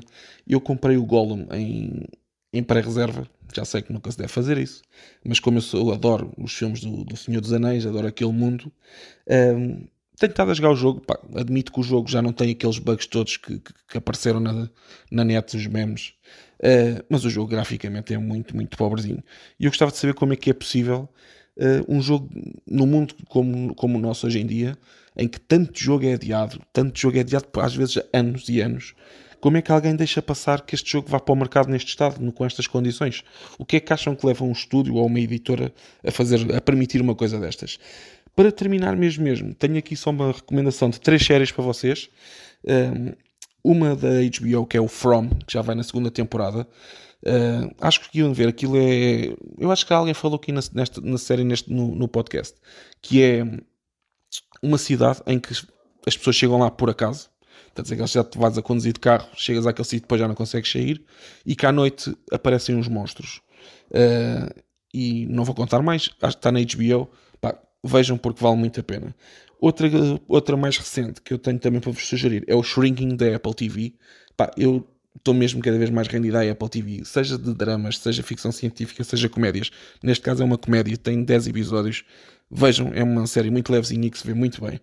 Para terminar, o Mayor of Kingstown, da Showtime, que é com o, com o Jeremy Renner, que é o Hawkeye da Marvel, também é muito bom. Ele é mayor de uma cidade em que o crime é, é o que mais acontece e, e ele é, o, é chamado o Mayor porque é ele que, que, faz a ligação entre a autoridade e os criminosos e que tenta evitar que, que o que já é mau fique muito pior. Peço desculpa mais uma vez pela mensagem longa. Um grande abraço a todos e ouvimos para a semana. Grande Elder, o nosso engenheiro Papa Concursos, não é? Da, é verdade. Do nosso que batizámos a semana passada. Grande mensagem, boa de temas. Se a gente não tivesse uh, tanta coisa para falar dos showcases, uh, se calhar não temos, mas temos aqui pá, muito bons temas que tu lançaste. Há coisas mais rápidas que podemos desenvolver. Mas pá, fogo, são mensagens como estas que fazem o programa, pá, muito, muito, muito fixe. Obrigado, Helder. Uh, Ricardo, ele chamou-nos os magos dos videojogos, pá. Temos que meter esse título. Epá, eu já conhecia eu, há muitos anos Portugal, tentei, o guru. Eu, o guru dos videojogos eu já conheci. Sim, eu tentei por causa do guru na altura, não Sim. pegou. Eu já, aliás, eu, eu, tenho alguns, algumas plataformas em que tenho isso como título ou como nick. Mas eu queria ser o imperador dos pegou? videojogos. Andar ah, anos que me tratem por imperador dos videojogos em Portugal. Ok, mas Mago é mais fixe. Mago é eu, fixe. eu por acaso prefiro imperador. Agradeço Mago. Imperador. Se quiseres, ficas tu com esse título. Não, eu fico com Mago. Portanto, okay. se me puderem chamar a mim de, de imperador, Sim. eu gostava. A partir de agora sou o mago dos videojogos. Está fixe, oh Helder, obrigado pelo Epá, Está aqui muitos temas. Eu vou já agarrar aqui no Craven. O Craven é um dos Sim. primeiros vilões do Spider-Man, portanto, se bem me lembro, nos primeiros 12 meses de existência do Homem-Aranha, ele apareceu. A história dele é muito interessante. Ele chama-se Sergei Kravinov, por isso é que depois o nome é o Craven. Eh, ele é, um, é de uma família aristocrata russa que teve de fugir para os Estados Unidos depois da Revolução Bolchevique. E, e, e pronto, é, um, é uma pessoa com muito dinheiro e que nasceu uh, com um, uma adição à, à, à caça. Portanto, tem, tem um código de honra muito específico. Ele, ele quer caçar as suas presas de forma mais justa possível. É mais forte que as pessoas comuns, porque ele tomou um soro que lhe permitiu um, atrasar o seu envelhecimento e que aumentou a sua força. E depois, porque é que ele é emblemático? Não só porque foi um dos fundadores do, dessa, da equipa famosa, o Sinister Six. Sinister Six. Yeah. E é um vilão muito antigo do, do Spider-Man. E que, e que o Spider-Man acabou por ser a única presa que ele não consegui, nunca conseguiu capturar. E acho que Sim, para quem é um, leu banda é um desenhada nos anos 80 é porque tem das histórias mais. Anos 80, final dos anos 80, uma das a histórias mais caçada, é? pesadas. Sim uh, e, e, memoráveis, que é a última caçada de Craven. Sim. Uh, isto já passaram quase 40 anos. Dá, dá para fazer spoiler ou não, Rui? O que é que tu achas? É que a história é tão boa, não, tão, tão é, sim, sim, coisa. Sim, sim, sim, sim, sim. O que acontece? Foi, foi ele que matou portanto, a Gwen, se não me engano, não. Não, ele passa, portanto, na essência, ele passou 20 e tal anos em termos de, no nosso mundo real, não é? Não das revistas. Ele passou muito tempo a, a caçar o Homem-Aranha e nunca conseguiu. O que acontece nesta história é que ele sente que está a envelhecer, lá está, porque ele era criança na Revolução Bolchevique. Ok? Portanto, por muito que o soro que ele tomou tivesse, um, tivesse atrasado o seu envelhecimento, ele está a chegar a uma altura em que uh, já não é tão forte quanto era e ainda tem na, na, o peso de há uma presa que eu não consegui caçar, que é o Homem-Aranha. E ele consegue finalmente caçar o Homem-Aranha nessa fase em que ele, ele, ele sente a minha vida vai terminar. A minha última missão é derrotar a minha última presa. E é isso que ele faz. A história é pesada porquê? Porque aparentemente ele mata o Homem-Aranha, enterra, uh, personifica o Homem-Aranha, portanto veste o Homem-Aranha e vai ele capturar o único vilão que o Homem-Aranha não, não tinha conseguido derrotar ainda sozinho, que é o Vermin, que é assim uma espécie de de Homem-Rato eh, que nos anos 80 uh, eh, apareceu muitas histórias, porque na altura o Homem-Aranha só tinha derrotado com a ajuda do Capitão América. Duas semanas depois uh, de, de, de, supostamente o Homem-Aranha ter sido alvejado até à morte pelo Craven, ele ressuscita, ressuscita ele, ele acorda porque afinal ele esteve foi num coma induzido, enterrado uh, com soro e pronto, esteve a ser alimentado de forma intravenosa, mas foi mesmo enterrado. O que é que acontece nesta altura? Uh, o, o, Craven permite que o Homem-Aranha lute contra, essa, contra a presa que ele não conseguiu, ou o vilão que ele não conseguiu derrotar sozinho. O Vermin esteve quase a morrer, o Craven impede e acaba por mostrar a sua superioridade em relação ao Homem-Aranha. E depois faz uma coisa pá, que para banda desenhada da altura eu acho que é altamente marcante, que é ele deixa o Homem-Aranha fugir. Uh, recolhe uma série de informações, fotografias, uh, relatos dele mesmo para provar à polícia que tudo aquilo que ele fez, porque ele esteve a ser um, uma espécie de vigilante uh, vestido de Homem-Aranha naquelas duas semanas em que o Peter Parker esteve enterrado, e ele cumpriu a sua missão, portanto, matou, matou não, capturou, conseguiu derrotar a última presa. Ele próprio sente que a vida dele que o seu pico, não é? Porque ele sendo um caçador, tendo aquela visão muito pura de, de, de, da selva, acha que já passou o seu ponto alto, já cumpriu a sua missão e aquilo que ele faz é ele suicida-se com um tiro na cabeça, com, de caçadeira. O que foi uma coisa pesadíssima na altura. Não é? Lembras-te, de ler isso? Eh, em linhas gerais, sim. Agora, não, agora estás-me a dizer coisas que eu não me lembrava. E, e, depois ele nunca mais apareceu nas histórias, a partir daí ou não? Entretanto, foi ressuscitado e é o sim. típico, não é? Foi um, eu acho que foi um pois. erro. Uh, filho, os filhos dele depois também apareceram, eventualmente, porque lá está, o Craven é um personagem muito importante claro, e pois. que eventualmente tinham de ressuscitar. Só que é daqueles casos em que a história estava tão bem escrita que o, o personagem devia ter ficado morto, porque é uma história de super-heróis, uma história tão, tão bem escrita e veres um personagem que sente, ok, já cumpri a minha missão e suicidar-se, pá, pesadíssimo mesmo. Por isso é que é a última caçada de Craven, é por isso. Agora, não sei se vão chegar a adaptar, se é essa a história que vão adaptar, provavelmente não. Não, nem pensar nisso. Nem pensar nisso. Apesar de que, pelo que eu li, as inspirações é mesmo o Craven Last Hunt. Sim, mas não deve chegar a esse ponto, provavelmente. É pá, se chegasse, Rui. Bem, vamos ver. Vamos ver. Eles, atenção que eles reescreveram bastante daquilo que conheces do canon do Spider-Man no primeiro jogo, tiveram bem liberdade para, para fazer a cena deles. Portanto, não sei, vamos ver. Vamos ver. Uh, Elder Paiva, uh, pá, física e digital, eu não tenho assim nada a acrescentar do que tu disseste e que temos falado nas últimas semanas. Uh, alguma coisa queres dizer, Ricardo, sobre isso? Uh, aquilo da preguiça é fixe, e tens toda a razão. Estar à procura de jogos na prateleira, esquece, né? É mais a história de pôr o disco no. Oh, vamos lá, eu, eu mexo tantas, tão poucas vezes ali que eu normalmente olho para aqueles dois botões e penso qual deles é que é o eject e qual é que é desligar a consola. Ah, been there, done that, yeah, já yeah. te aconteceram já? Yeah. Não sou eu que sou parvo. Eu não, eu, quer dizer, eu sou eu parvo. Mas... Eu não conheço a Xbox nem a, nem a PlayStation nos botões de eject. Aliás, a PlayStation 5 então, o botão de eject está ali alguns naquela barra. Eu, eu... Não, isso era na 4. Na oh. 4 é que era. Ou era na 4? É, na 5, na 5 debaixo da drive tens os dois botões, o power. Então é na, na 4 Pro, 5 oh, que era Rui. transparente ainda por cima oh, a minha. Rui. Eu, eu, como Sim, sabes, eu comprei a minha 3 a um amigo no dia que saiu a PS4 e fomos, ele comprou e fomos os dois montar a PlayStation 4 e ligar a consola. Andávamos os dois a olhar para a consola e Ai, onde é que está o botão sim, de power? Sim, é bem estranho. Sim, sim, sim, sim. E ainda agora me acontece às vezes a limpar o pó que eu tenho em stand-by a PlayStation 4 e ejeto o, o disco que está lá dentro. Ok. Então onde é que vais? Lá para dentro outra vez. Exato.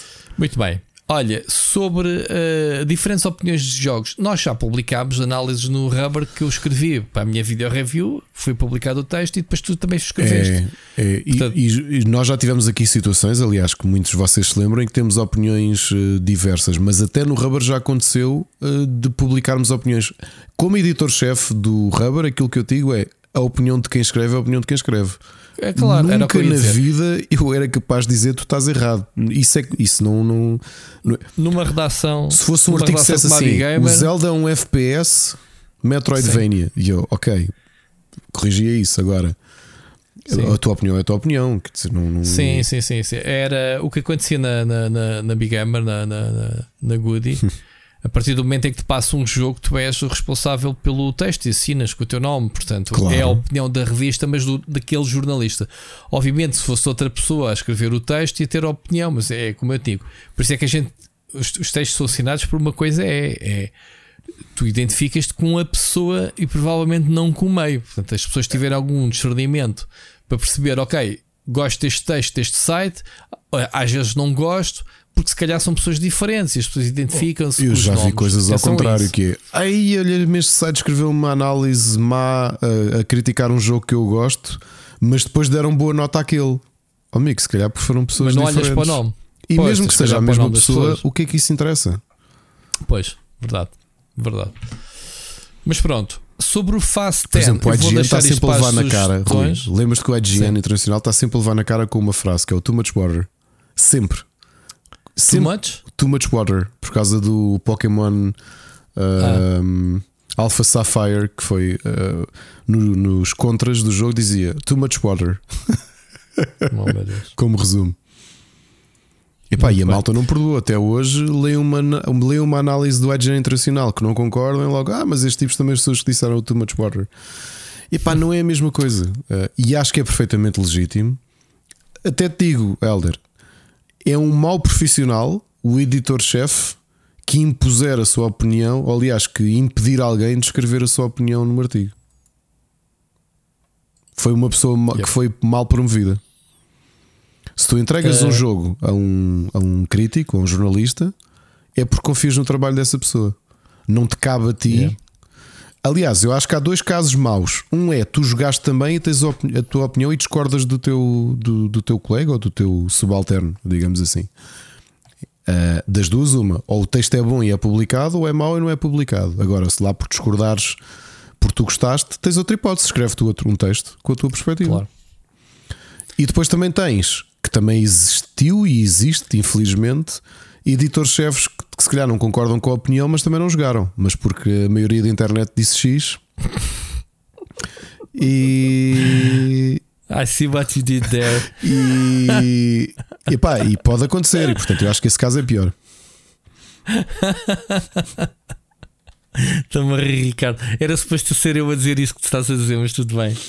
Houve, mas é que é uma Muito coisa bom. que conta. E não estou a falar só de jogos, Portanto, e cinema e música há de acontecer. Read between the lines. Ok. Ok? Fixe. Mas aqui já aconteceu, eu até te digo, oh, Helder, eu acho que eu já tive esse prazer de ver situações em que Malta no Rubro publicou um texto e eu disse: pá, e sim, ainda pode estar à espera. de- Eu não me lembrava que tinha prometido escrever esse texto do Last of Us, mas a minha vida, tem- a minha vida dava um filme indiano, como, Exato. como os gatos diziam. Ah, mas, mas a minha questão aqui é que hum, já aconteceu eu ler artigos e dizer: Olha, ah, até tenho uma perspectiva diferente. E até fiz uma vez uma coisa, essa nunca me vou esquecer: que foi eu e o Machado gostamos muito do, do Twilight Princess. E quando saiu o embargo do- daquela versão da Wii U, foi o Wii U, não foi Rui? Foi o Wii U. Combinámos uma coisa: pá, quando saiu o embargo, vamos os dois lançar um artigo à mesma hora. Ok, então ele deu-me o artigo, eu agendei o meu, acabei de ler o dele, agendei o dele. Saíram os dois ao mesmo tempo, as duas, as duas opiniões que tínhamos sobre o, o Twilight Princess. E acho que é legítimo, aliás, isso só enriquece. Yeah. Ah, oh, Rui, estavas a falar do Fast and Furious. Oh, oh Elder, vou-te só dar aqui uma perspectiva diferente que é. É possível, não, não estou a dizer que seja, que seja ah, a questão da credibilidade ou não é como tudo. Tens razão, o Rambo não é credível. Eu também tive aqui, eu, eu acho que é meio piada, meio a sério eu estar aqui a analisar os Fast and Furious. Vou a meio do segundo ainda, ok? Consegui ver mais 20 minutos, hei de o ver mais, hei de o terminar entretanto. Uh, estar aqui a analisá-lo como se fosse um filme mais coeso. Tens razão em várias coisas. Uma, o que uma pessoa gosta é o que vale. Ponto final. Gostas de ver novelas? Pá, fixe. Que- pá, quem é que sou eu para te dizer uh, ah, só vês porcaria? Tu, tu não gostas de ver novelas, Ricardo? Não, Detestas, detesto talvez. mesmo. Até porque é que vês o pôr do sol? Por ser uma paródia às novelas, ou seja, por pegarem Ah, tudo aquilo que eu acho que é ridículo das É uma novelas e novela. levá-lo longe. Mas é uma, mas é uma novela. É uma novela, claro. É, sei lá, é como não gostar de boxe e ver uma paródia à boxe. Por acaso só para te fazer uma rasteira. Não, mas Nos dois tiveste pés. bem, tiveste bem. Outra Olha. coisa, uma, eu acho que uma- tu disseste uma coisa, Helder, e eu discordo. Ah, não quer dizer um filme mau pode ser um sucesso comercial e um filme bom pode ser uma desilusão comercial. Tu dizeres que ah, não é justificação que o Fast and Furious é bom, eu não estou a dizer que seja mau, ainda que acho que não é grande coisa. Mas pronto, novamente, opiniões. Uma coisa pode ser ahm, subjetiva e objetivamente má e vender muito. O exemplo que eu dou são os filmes de Michael Bay. Eu acho que os filmes de Michael Bay são maus. São tech Tu agora tens demos. o Transformers novo que já não é com o Michael Bay. E acho que até está com é boas Mike- reviews, pelo que eu percebi. Tá? Sim, o Machado Pá, é que me disse que está com boas reviews. E novamente, são coisas que vendem muito. Se são boas, não, mas também não é o obje- o objetivo. O Baywatch com o, com o The Rock não vendeu muito, não teve uma. Não foi sucesso de bilheteiras. Não vi. Eu acho que o filme é uma bostazinha. E deve ser de Michael É? Bay, provavelmente. Ele faz de, de Não sei se faz de. Deve fazer de Michael Pamela Anderson. Como é que ele se mais chama? O Asselhoff? Mitch Buchanan. Faz, é o Mitch, ele? Não sei se é o Mitch. Ou é outra personagem? Uh, Weather, se eu acho é que uma coisa não quer dizer outra, ou seja, um, um filme ou um jogo venderem muito não significa que sejam bons e o inverso também não. Sim. No fim, o que é que vale? É a opinião de cada um. Se tu te divertiste, o, nosso, o Rui tem razão. Nos dias, nos dias de hoje, mais do que o dinheiro, aliás, nos dias de hoje, não. A realidade é que uh, isto agora é o momento filosófico da vida. O momento filosófico do episódio, aliás. A, a percepção que nós temos, a coisa mais valiosa que temos é o tempo, porque é aquilo que nós não conseguimos uh, obter, não é? Historicamente, tens montes de histórias, tens montes de contos, ou montes de livros, ou montes de peças até, a falar precisamente sobre isso, que é pessoas que tiveram acesso a tudo, mas depois uh, és o homem mais rico do mundo, mas estás no final da tua vida. Então falta-te aquilo que outras pessoas têm e tu não tens, que é tempo. E nos dias de hoje é isso, o tempo que nós temos, o que o Rui diz que eu adoro a expressão, o orçamento do tempo, é para isso que vale, que é tu gostas de ver uma coisa ou gostas de jogar uma coisa, ah pá, ótimo. Eu acho que é só isso que conta ao final do dia, não é, Rui? A malta Claro. perde tanto tempo no Twitter a baterem-se porque ah, tu gostas deste jogo, és um parvo, és burro porque gostas deste jogo, ah, e tu és um não sei quê porque gostas deste jogo. Reparem que eu estive aqui a dizer que para mim muitos destes eventos e muito aquilo que é feito no mercado AAA é um blur. Eu não estou a dizer que é mau ou bom, estou a dizer que não é para mim. Portanto, eu não vou perder tempo a jogar um cooperative shooter contra zombies do John Carpenter. Não vou, percebes? Se calhar muitos de vocês estão a ouvir e pensam: Ei, pá, o Ricardo perde horas no jogo de agricultura. Já, sou feliz por isso. não é o que importa. Claro. Tu joga. Olha, um exemplo simples. Eu e o Rui jogamos Diablo ou temos uma, um- uma entrega a Diablo completamente diferente. Para mim, Diablo é o momento. É jogar as- neste caso, vai ser jogar a história uma vez e fazer as sidequests todas. Eu sei que o Rui vai. Aliás, o Rui está em World Tier 2, eu estou em World Tier 1. Queremos coisas diferentes do jogo e, e- e acho que nenhum dos dois está errado. Tu não podes dizer, Não. tu és um ganda noob, és fraco, jogaste os, os Diablos todos montes de vezes e estás a jogar em Tier 1. E eu vou dizer, ah, não sei o quê, tipo, é como estás a jogar um jogo de telemóvel, estás só a fazer grind. Não é verdade, nenhum dos dois tem legitimidade para dizer isso. O Claro. problema nos dias de hoje é que toda a gente leva isto como afronta, não é? Eu acho que era- a vida era tão mais simples, não havia guerra de consolas. É, mano, gosto bem de Sonic, a sério, gosto bem de Mario. Olha, posso ir à tua casa jogar Mario? Podes. Posso ir à tua casa jogar. Sonic? Podes. Está feito. Era o que era antigamente. É tão básico, não é?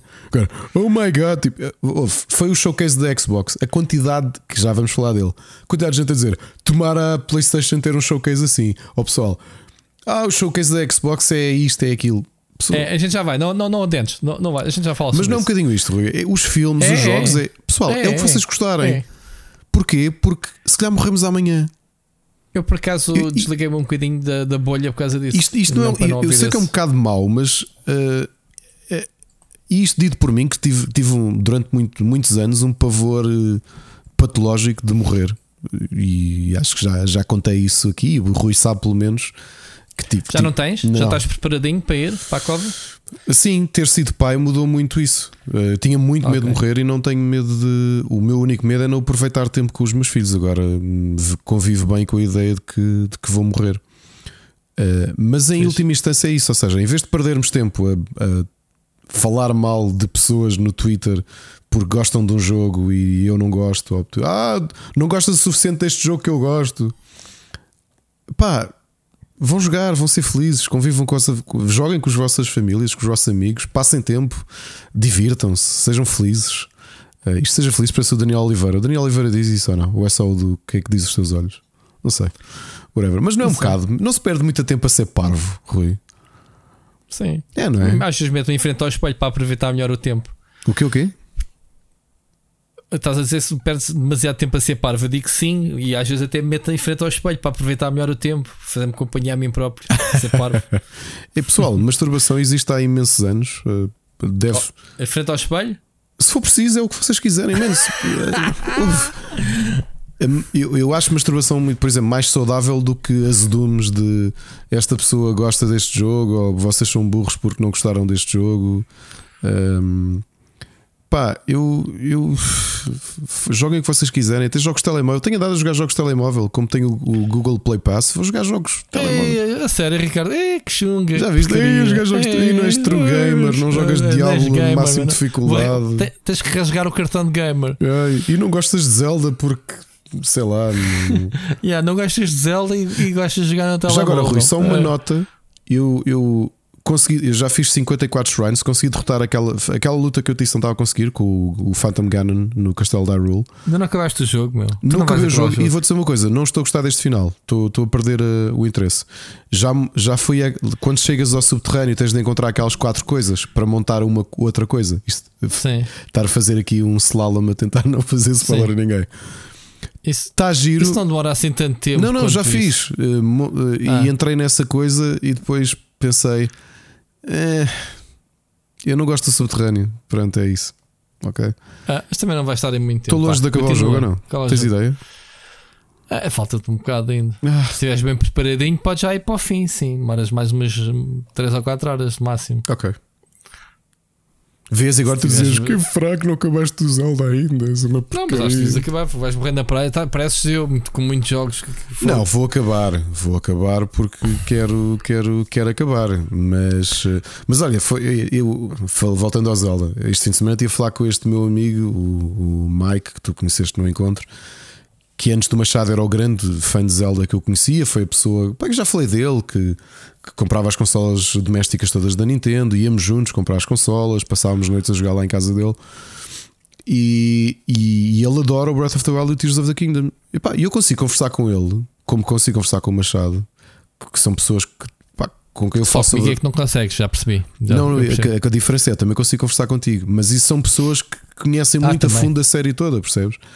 E pá, Sim. e ouvem-me e nenhum deles fica a pensar, tipo, fogo, eu sou amigo deste otário que está a dizer que o Tears of the Kingdom não é assim tão bom. Eu disse ao, olha, disse ao Mike no outro dia: Olha, tô, gosto, go- gosto muito mais do Tears of the Kingdom de Breath of the Wild, mas não está no meu top 10 de Zelda. E sabes qual foi a resposta dele? Ok. Nem mim. Não disse ok. Ele disse: Olha, por acaso eu estou a gostar imenso de. de- E, tínhamos, Claro, e sentimos opiniões diferentes opinião. das coisas e Claro. conversámos sobre isso. E depois, ok, olha, quando é que vamos jogar do Imperium? Ah, temos que combinar se calhar este fim de semana. É isto. E ele não ficou a pensar assim: "Fô, sou amigo deste gajo há 21 anos, para quê? Otário, não gosto de. Estás a perceber?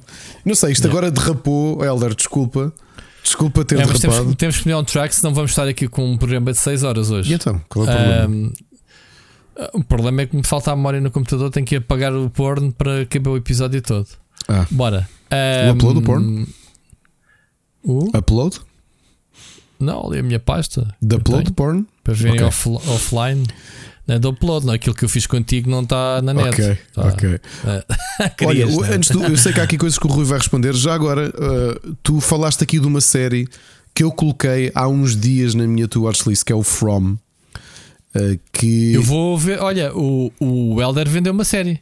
Elder, obrigado. o- é engraçado que a descrição que fizeste foi exatamente a descrição que, o- que o Ricardo, o guitarrista que fez algumas das músicas para aqui para o universo, uh, que Aliás, eu devo acabar de ver amanhã o Yellow Jacket, HBO, e aproveita a boleia é pá, e vai de seguida. eu estou agarradíssimo a Succession. Os tempos, sempre que eu e Ana podemos, estamos a ver Succession. É, oh Ricardo. Isso é tão- eu só isso é estás teu- ver é agora. old news, meu. Isso é Exato, tipo tão é. mês passado, meu. Caraca. estou a ver uh, o, o From está porque o- eu, quando me escreveram, e agora o Helder uh, reforçou essa ideia, foi uma viagem que eu tive à, à Moita há uns anos, que eu também não conseguia sair da Moita. Foi, olha, eu fui no entroncamento. Isso, mas estás a falar sério ou não? No entroncamento não consegui sair. Estás a- Não, estou a brincar. Não, é Uma que a mim cidade eu aconteceu não mesmo, consegui não consegui sair sair da foi moita. a Aveiro ou Viseu? Agora não- a Viseu. Que é entre é só rotundas e andas às voltas e não sais da cidade. Eu tive Não esse é problema isso? com a, com a Moita e olha, foi com este meu amigo que estava a dizer o Mike. Nós ainda no outro que é dia Viseu. rimos disso. Tínhamos ido ao Moita Metal Fest. Epá, e não conseguimos sair de lá. Tipo, eu- nós de volta e meia dávamos umas voltas a umas rotundas, não havia cá GPS nem nada. Isto foi para aí 2006, acho eu. E voltámos ao pé das mesmas pessoas. Era uma família que estava a caminhar. E íamos ter. Lembras-te no Nightmare on Elm Street 3 quando eles estão sempre a chegar ao pé da igreja? saem de Elm Street e o carro volta a chegar ao mesmo sítio. Era o que nos acontecia. Andaste, andaste de carros e apanhavas a mesma família. a mesma família, tipo, olha, na- desculpe, na as indicações. Então, mas não perceberam? Nós, não, olha, ali está a ver aqui a igreja, esta que está aqui à nossa frente, vira, não sei o quê, faz não sei o quê, depois tem a autoestrada. Pá, nós passámos por eles três vezes. À terceira, eles riam-se, já nem parámos. Foi tipo, esquece. Nós vamos conseguir sair da moita. E por isso a minha história, o From, é- sou eu na moita. Ok, olha, vou ver. Oh, Elder, obrigado, meu. Fiquei muito curioso para ver. Eh, lá está, nunca tinha ouvido falar na, na, na série. Ainda bem, pá, que, que, que há tantas séries e tanta malta a ver coisas diferentes que nos possa Yeah, é aconselhar. Fogo. Olha, deixa-me aqui responder sobre o Rogalai. Eh, eu posso dizer que já entreguei a consola pai há um mês e estou a ressacá-la. Eh, Faz-me muita falta. É daquelas coisas que tu só sabes. O Ricardo tem uma Deck, acho que a resposta é igual. Tu só sabes a falta que te faz depois de experimentares Yeah, e yeah. depois de a teres. Yeah, yeah, mesmo. Uh, uh, falaste na preguiça de ter CDs. Eu, muitas vezes, por exemplo, eu ando sempre a experimentar portáteis de gaming. Ainda agora tenho um, um Asus topo de gama que estou a testar para o te- para o Tech e, obviamente, estou a jogar Diablo 4 lá. Pá, é fixe. Mas o aparato de meter headphones, o rato, não sei o que, o portátil em, cima do colo, por exemplo, para jogar um Yakuza, quando eu podia fazê-lo diretamente do Steam Deck, ou neste caso no Rogalai, fogo, houve, eu joguei o Rogalai, eh, metade, tudo o que eu joguei do, do Yakuza Kiyomi, que eu acabei o Yakuza Kiyomi na, no, no Rogalai e comecei e cheguei quase a meio a jogar na, no Rogalai. Pá, estou cheio de saudades. Estou cheio de saudades. O aparato que é montar o computador portátil, não sei o quê, isto é boa da prática. Agora, o preço é relativamente à carteira. Eu acho que é, se olhares para o Steam Deck, é mais cara, mas também é mais poderosa em Sim, todos os níveis. Sim, Porque é uma sim. consola com mais um ano, tem uma nova geração de chips da AMD, eh, eh, tem outras especificações, pá, desde leitor de impressões digitais de uma portátil é ridículo, que tem eh, muita tecnologia. Mas depois, se fores comparar com um telemóvel de gaming de topo da própria Asus, ok, o, o ROG Phone, por exemplo, que ainda agora foi, saiu o, o 6 ou o 7, já nem sei em que número é que vai, pá, custa 1200 euros. Com especificações de topo, mas de topo dentro do ambiente de smartphones, ali do Snapdragon, eh, percebes? Processadores, não tem nada a ver com, com isto da AMD, que é outra linguagem. Estes, estes, as especificações destas consolas portáteis piscam o olho aos portáteis, aos computadores portáteis, portanto, são arquiteturas diferentes. E portanto, sim, vale, vale o preço.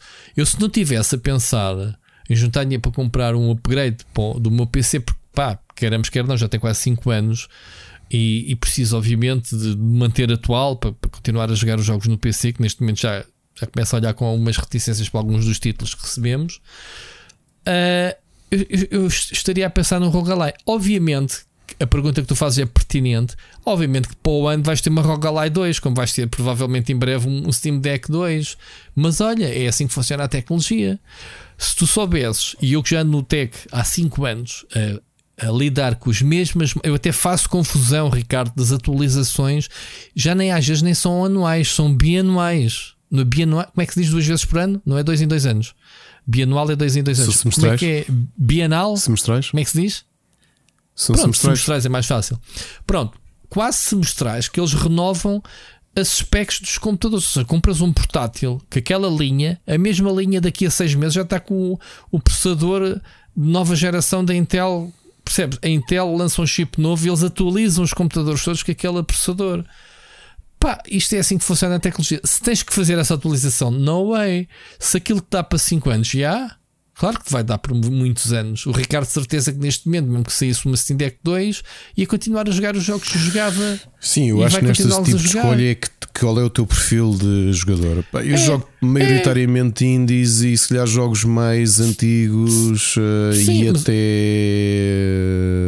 Pronto, mas mesmo que e coisas coisas novas, género. como- Sim, eu acho que Pronto. o Steam Deck, o Steam Deck é muito, muito, muito bom. Eu joguei Spider-Man no, no, no Rogalai, portanto, que é um jogo recentíssimo. Agora é assim: tu tens que quebrar esse ciclo de pensamento, senão nunca vais comprar nada. Ah, se eu comprar agora a PlayStation 5, então, mas daqui a uns anos sai a PlayStation 6. O pessoal ainda agora pergunta: há, há 3 anos atrás já mandava a perguntar se valia a pena comprar a Switch, porque a consola já tinha 3 anos no mercado. Não fosse a, Nintendo, mais ano, menos anos, anunciar a Switch 2.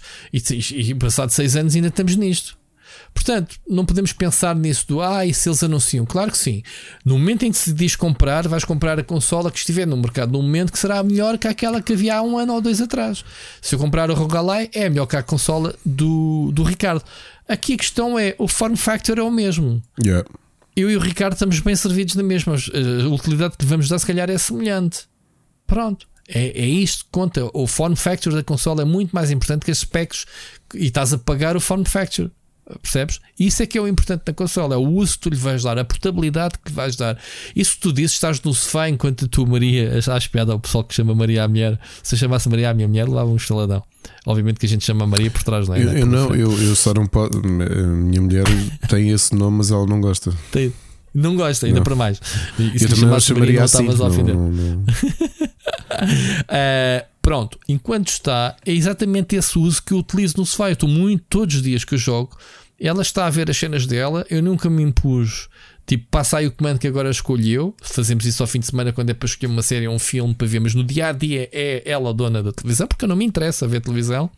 E eu vou para o lado dela, ou com o telemóvel para ver a minha série, com fones e estou a fazer companhia, estamos ali os dois, ou estou a jogar na Switch, no Rogalai quando estive aqui, ou no portátil quando estou a jogar jogos como o Diablo e, e etc.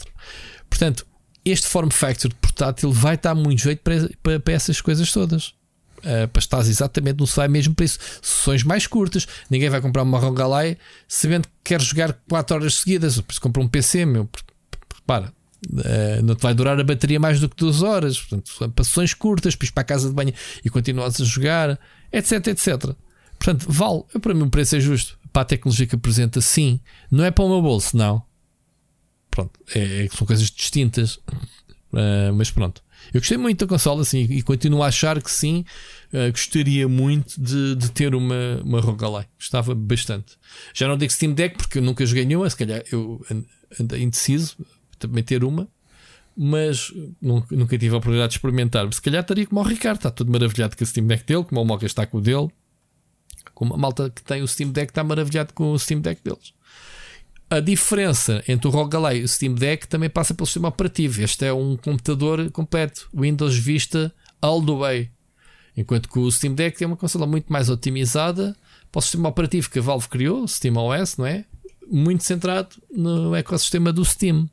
Portanto, é, é um bocado mais limitada, digamos assim, com o Rogalai. Porque o Rogalai instalas a aplicação do Steam e acedes aos jogos à mesma. Uh, o, Steam, o Steam Deck já tem aquela otimização dos jogos, os próprios produtores e comunidade, os, os settings, né, Ricardo? Não estou a dizer nenhuma nada. Uh, tem um ecossistema muito mais focado e fechado. E o Rogalai é um portátil com um form factor em forma de Steam Deck ou de Nintendo Switch, como quiserem chamar. Mas pronto. Sobre o Golem na pré-reserva, Elder, temos pena. Olha, aprende comigo. Não faças pré-ordens dos jogos a não ser que seja o Diablo 4 ou o pronto. Super Mario Odyssey. Ou Super Mario Odyssey. No meu caso, não façam, não façam isso. Não façam, não façam pré-ordens, malta. Deixem que os especialistas primeiro analisem jogos, joguem os para especialistas vocês. ou especialistas? Especialistas. Okay. Não, especialistas estavam-me a mostrar, porque eu joguei o jogo o Golem, houve muita gente que me agradeceu, tipo, obrigado pela amostra. Pronto, estava a pensar que era Lord of the Rings sem comprar e assim já não compro. Também vale por isso. Sem ser uma review, acabei por mostrar um bocado do jogo. Estamos falados, Elder Paiva. Ah, falta só ali uma Estamos pergunta que ele fez. Uh, uh, Ah, gosto primeira, pessoal, primeira pessoa. pessoa, terceira pessoa. Para mim é simples, terceira É. pessoa. Uh, all the way. Certo. Eu não sou grande fã de primeira pessoa. Depende do jogo. Eu não, não, ia, não, é, não era capaz de jogar um Call of Duty na terceira pessoa, mas eh, quando o jogo nos dá a opção de primeira e terceira pessoa, eu também prefiro na terceira pessoa. Se dá mais trabalho, não dá, Ricardo. eh, Ricardo, desculpa, a Elder Paiva é a mesma coisa. É, tu vês no jogo de carros que tu podes meter do cockpit a câmara exterior em tempo real, não se passa eu nada. nunca portanto, jogo jogos de carros na primeira pessoa, por exemplo. Nunca vejo dentro do Ah, eu cockpit, faz sempre. muita confusão. Não jogo cockpit, jogo naquela sem nada, é que me dá mais jeito. Quando eu quero ganhar, Eu nem isso. Tiro tudo. Eu é não, eu tenho de ver o carro. Ah, eu não. Eu às vezes ao ver o carro não tenho tanta noção do, do enquadramento do carro na estrada como tenho na primeira pessoa. Pronto, lá está. Ainda bem que existe esta variedade para, para, para diferente malta. Mas pronto, em termos técnicos, acho que o Ricardo sabe mais que eu disto, mas eh, eu acho que pelo que eu sei é zero, não custa nada. Tipo, qualquer jogo é transpoável na primeira ou na terceira pessoa, é uma questão deles mexerem nas definições. É claro, se o jogo não for programado para a terceira pessoa e tentarem meter na primeira para a terceira pessoa, não vais ver nada, né? não existe boneco, Exato. Uh, não existe uma coisa física que te mostre. Mas em termos, tirando isso, tirando a modulação de, do que estás a controlar, não é, Ricardo? Não custa nada, é básico. Um, Agora vem um pessoal mesmo da Game Dev a dizer: Parreira, tu não percebes mesmo nada disto. E não percebo, malta, mas é a percepção que eu pelo menos tenho da minha experiência. Quando tu olhas para o Unity, por exemplo, outro dia estava hum, os, os alunos do curso do World Academy estão, estão agora a fazer o projeto. E eu, havia um deles que estava a mostrar, porque ele está a fazer um FPS, mas em que tu consegues mudar a perspectiva, como, como tantos Sim. outros jogos fazem isso. E, e, estávamos a olhar para, o, para os bastidores, não é? para, para o cenário dentro do Unity. E é isso, tens o espaço, se for tridimensional, tens o espaço tridimensional. E nesse caso estás a ver, estás a ver a partir do, do modelo, não é? Tens ali uma figura que tu não vês o corpo, mas o foco está a sair de algum lado, ou ponto de vista uhum. neste caso. Sim, sim. Uh, mas tecnicamente, uh, num jogo em terceira pessoa, tens a quer dizer, depende do jogo, mas ok, tens de modelar o personagem. No jogo primeira pessoa também é, tens de modelar as armas ou as mãos ou qualquer coisa. Sim, exatamente. exatamente. Agora é acho que é uma questão de gosto pessoal.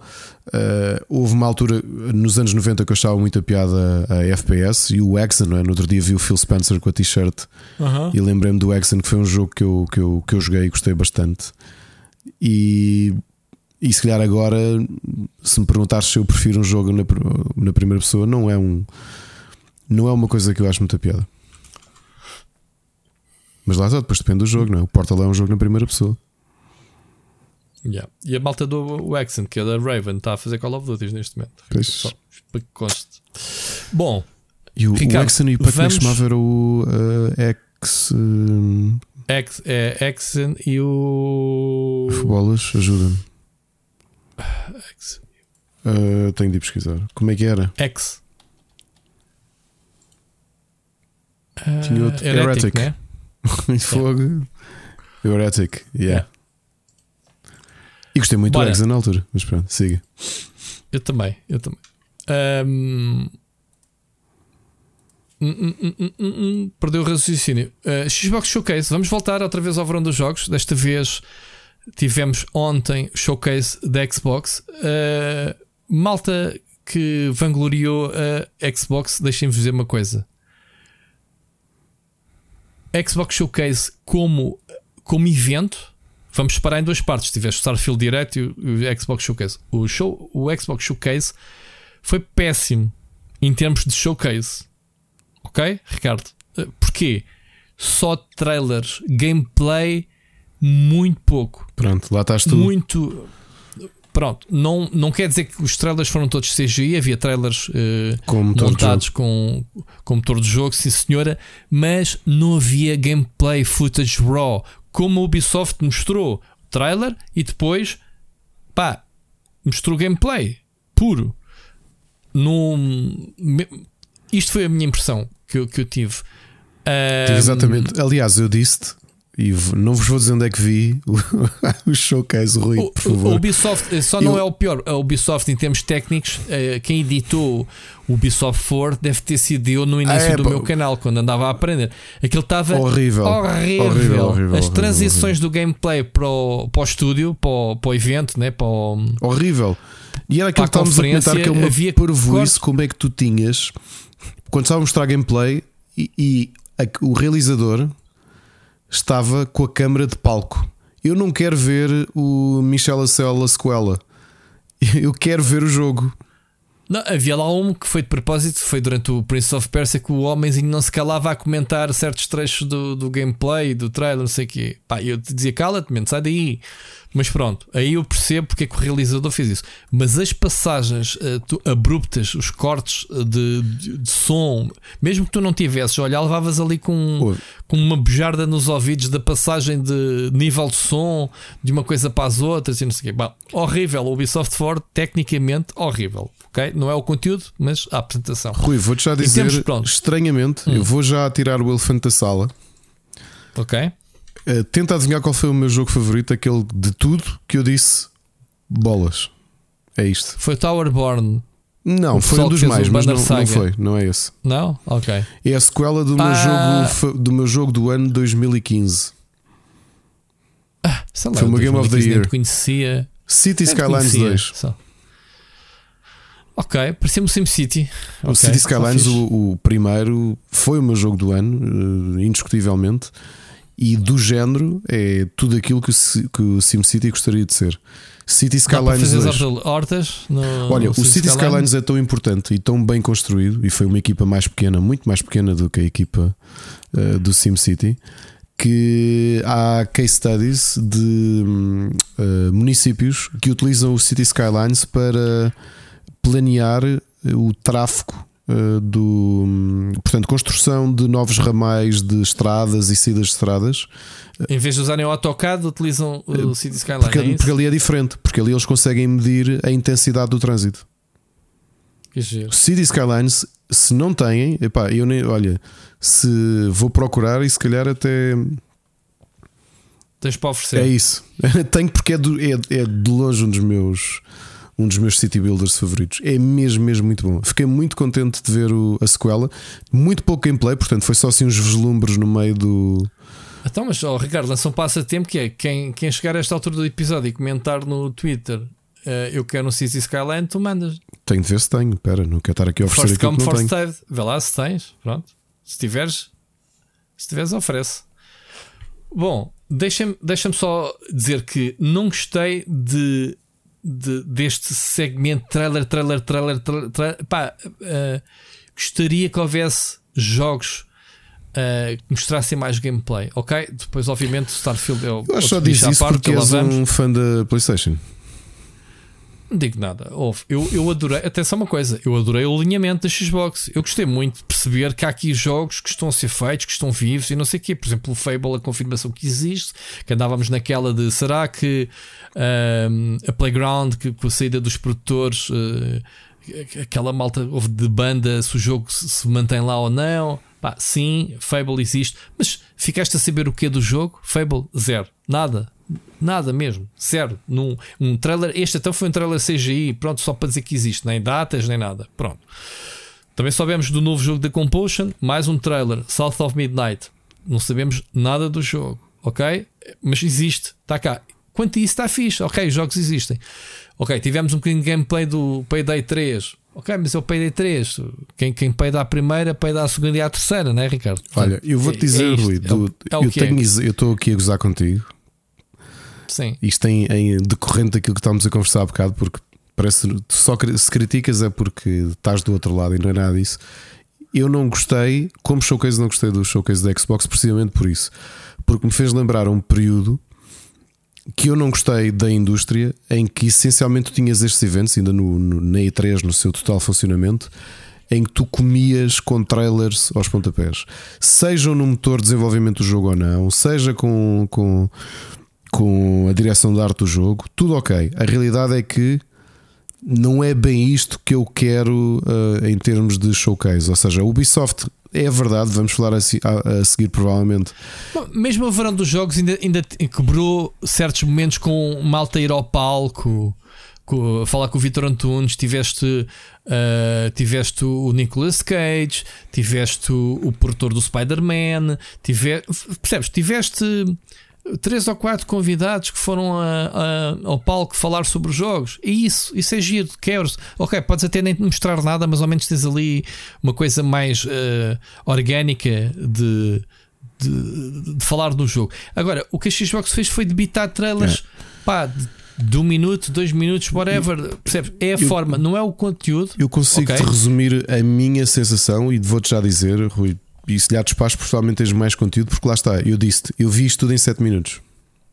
Era o nível de. resumiste tão É essencial. o nível pois. de engagement Ok. que eu estava com isto, precisamente porque, ok, mais um trailer de um jogo qualquer. Era um bocado, foi um Whatever. bocado. Eu, já, eu acho que a Xbox já fez muito melhores apresentações do que esta. Aparentemente É, ganhou ok. este ano, não é 3.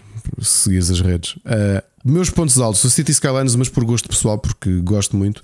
Há uma coisa que eu gosto e acho que é inteligente da parte da, da Microsoft: é esta aposta ah, na ligação que tem com a Sega Atlus. E tu tiveste alguns momentos. Era o que eu ia, desculpa, era o que eu ia dizer, se não, se não, não avançasses. Eh, eh, deixa-me dizer uma coisa: genial o apoio dos estúdios japoneses nesta, sim, nesta sim, apresentação. Acho que foi, acho que foi muito e inteligente da parte deles. Muito inteligente muito. mesmo. Uh, outro ponto alto que eu tenho para te dar. Uh, que a própria Capcom, que apresentou um jogo exclusivo para o Game Pass, lá está, um jogo japonês, o. Uh, tem, como é que se chama-se? O Path of Goddess. Path of, Path of the Goddess. Path of Goddess. Sim. sim. Uh, de resto, Rui, uh, tu viste, eu tenho sentido isso tudo, uh, Snorfest. É, é aborrecido, ok? Estás-me aqui a disparar com uma série de trailers que, que eu não tenho ideia que tipo de jogo é que vai ser. Muitas destas coisas eu não me lembro sequer do que é que são estes jogos. Tipo, o, o Avowed um, foi, apareceu neste não. e no verão dos jogos. Foi no verão dos jogos também apareceu, não apareceu? Não, foi só aqui. Não, já era do ano passado. Não, eu... O Avowed é um jogo Pronto, uh, é, é, o próximo jogo do Oblivion grande, pá, é um FPS, é um FPS, é um, há de ser um RPG na primeira pessoa. Uh, a mim faz-me lembrar bastante, lá está, já está com assim, Elder Scrolls. Faz-me lembrar muito o Elder Scrolls. Yeah, Depois dois momentos para uh, mim completamente what the royal fuck. Três. Fallout 76 Atlantic City. Eu sim, oh, amigos, ah, okay. parem, meu. Isto parece, quando tu vês nas séries uh, que está alguém a tentar reanimar uma Mas olha que dizem que o Fallout 66 já, ou ainda Seixas me estava a comentar isso que neste momento já está fixe. Excelente, ui, maravilha. Estás a ver nos filmes quando tu vês alguém que teve um acidente e está o paramédico há 20 minutos e está o, o colega a dizer: Sim. Para, meu, vamos ter tá de crestar o óbito. Yeah. Há aqui três momentos que eu pensei: Espera lá, e que ano é este? Eu sei que tenho um blur mental por causa da. É o Elder Scrolls Online e o Overwatch 2. Vês? Vês, Rui? O Elder, eu vi o Elder Scrolls Online eu. que é isto, eu? Porque ah. eles quase que bombaram isso de desempreitada. Pá, tipo, e a seguir, brum, Overwatch brum. 2, eu, pera lá, isto, eu, eu, eu, até fui, eu até mexi o rato para ver se estava no vídeo certo. Eu, Overwatch 2 já era a Microsoft dizer já vos compramos. Eu, este, este vai para o Game Pass em breve. Uh, Clockwork Revolution, o mundo parece interessante. Okay. Uh, não pareceu bué, bué, bué o, o Bioshock, Bioshock Infinite, Infinite e era isso que eu tinha a dizer. Eu olhei para aquilo For. e pensei, amigos, o Bioshock Infinite não era só um mundo interessante, yeah. era uma história. Yeah. Era uma história, yeah. das melhores histórias que vi um AAA alguma vez escrever. É um murro no estômago aquele jogo. E se vocês é, que só querem reproduzir, não sei, porque lá está, também não vi nada. Vi pessoas, vi um ambiente. Viste o ambiente? Vi o ambiente. Viste o ambiente. Não vi jogabilidade, pronto, vai ser um, vai ser um, F, Mas, um FPS. Agora, deixa-me só dizer: tu viste um trailer CGI desse, então esse então foi mesmo Sim. CGI. Se no fim, se no fim, em vez de dizer uh, Lockwork Revolution, dissesse Bioshock Infinite 2, chocava Não, não. Uh... Dizia assim: oh, será que Kevin Vine está de volta? Não, está de volta, sei que ele tem o próprio jogo dele, mas o, o, o Judas, né? Mas se fosse, não te chocava, porque realmente o jogo tem bem aparecer. Daí por, por não tens algumas. Percebeu-se que era um jogo na primeira pessoa, não sei o quê, ok. Mas não, não temos nada do jogo. Não. Uh.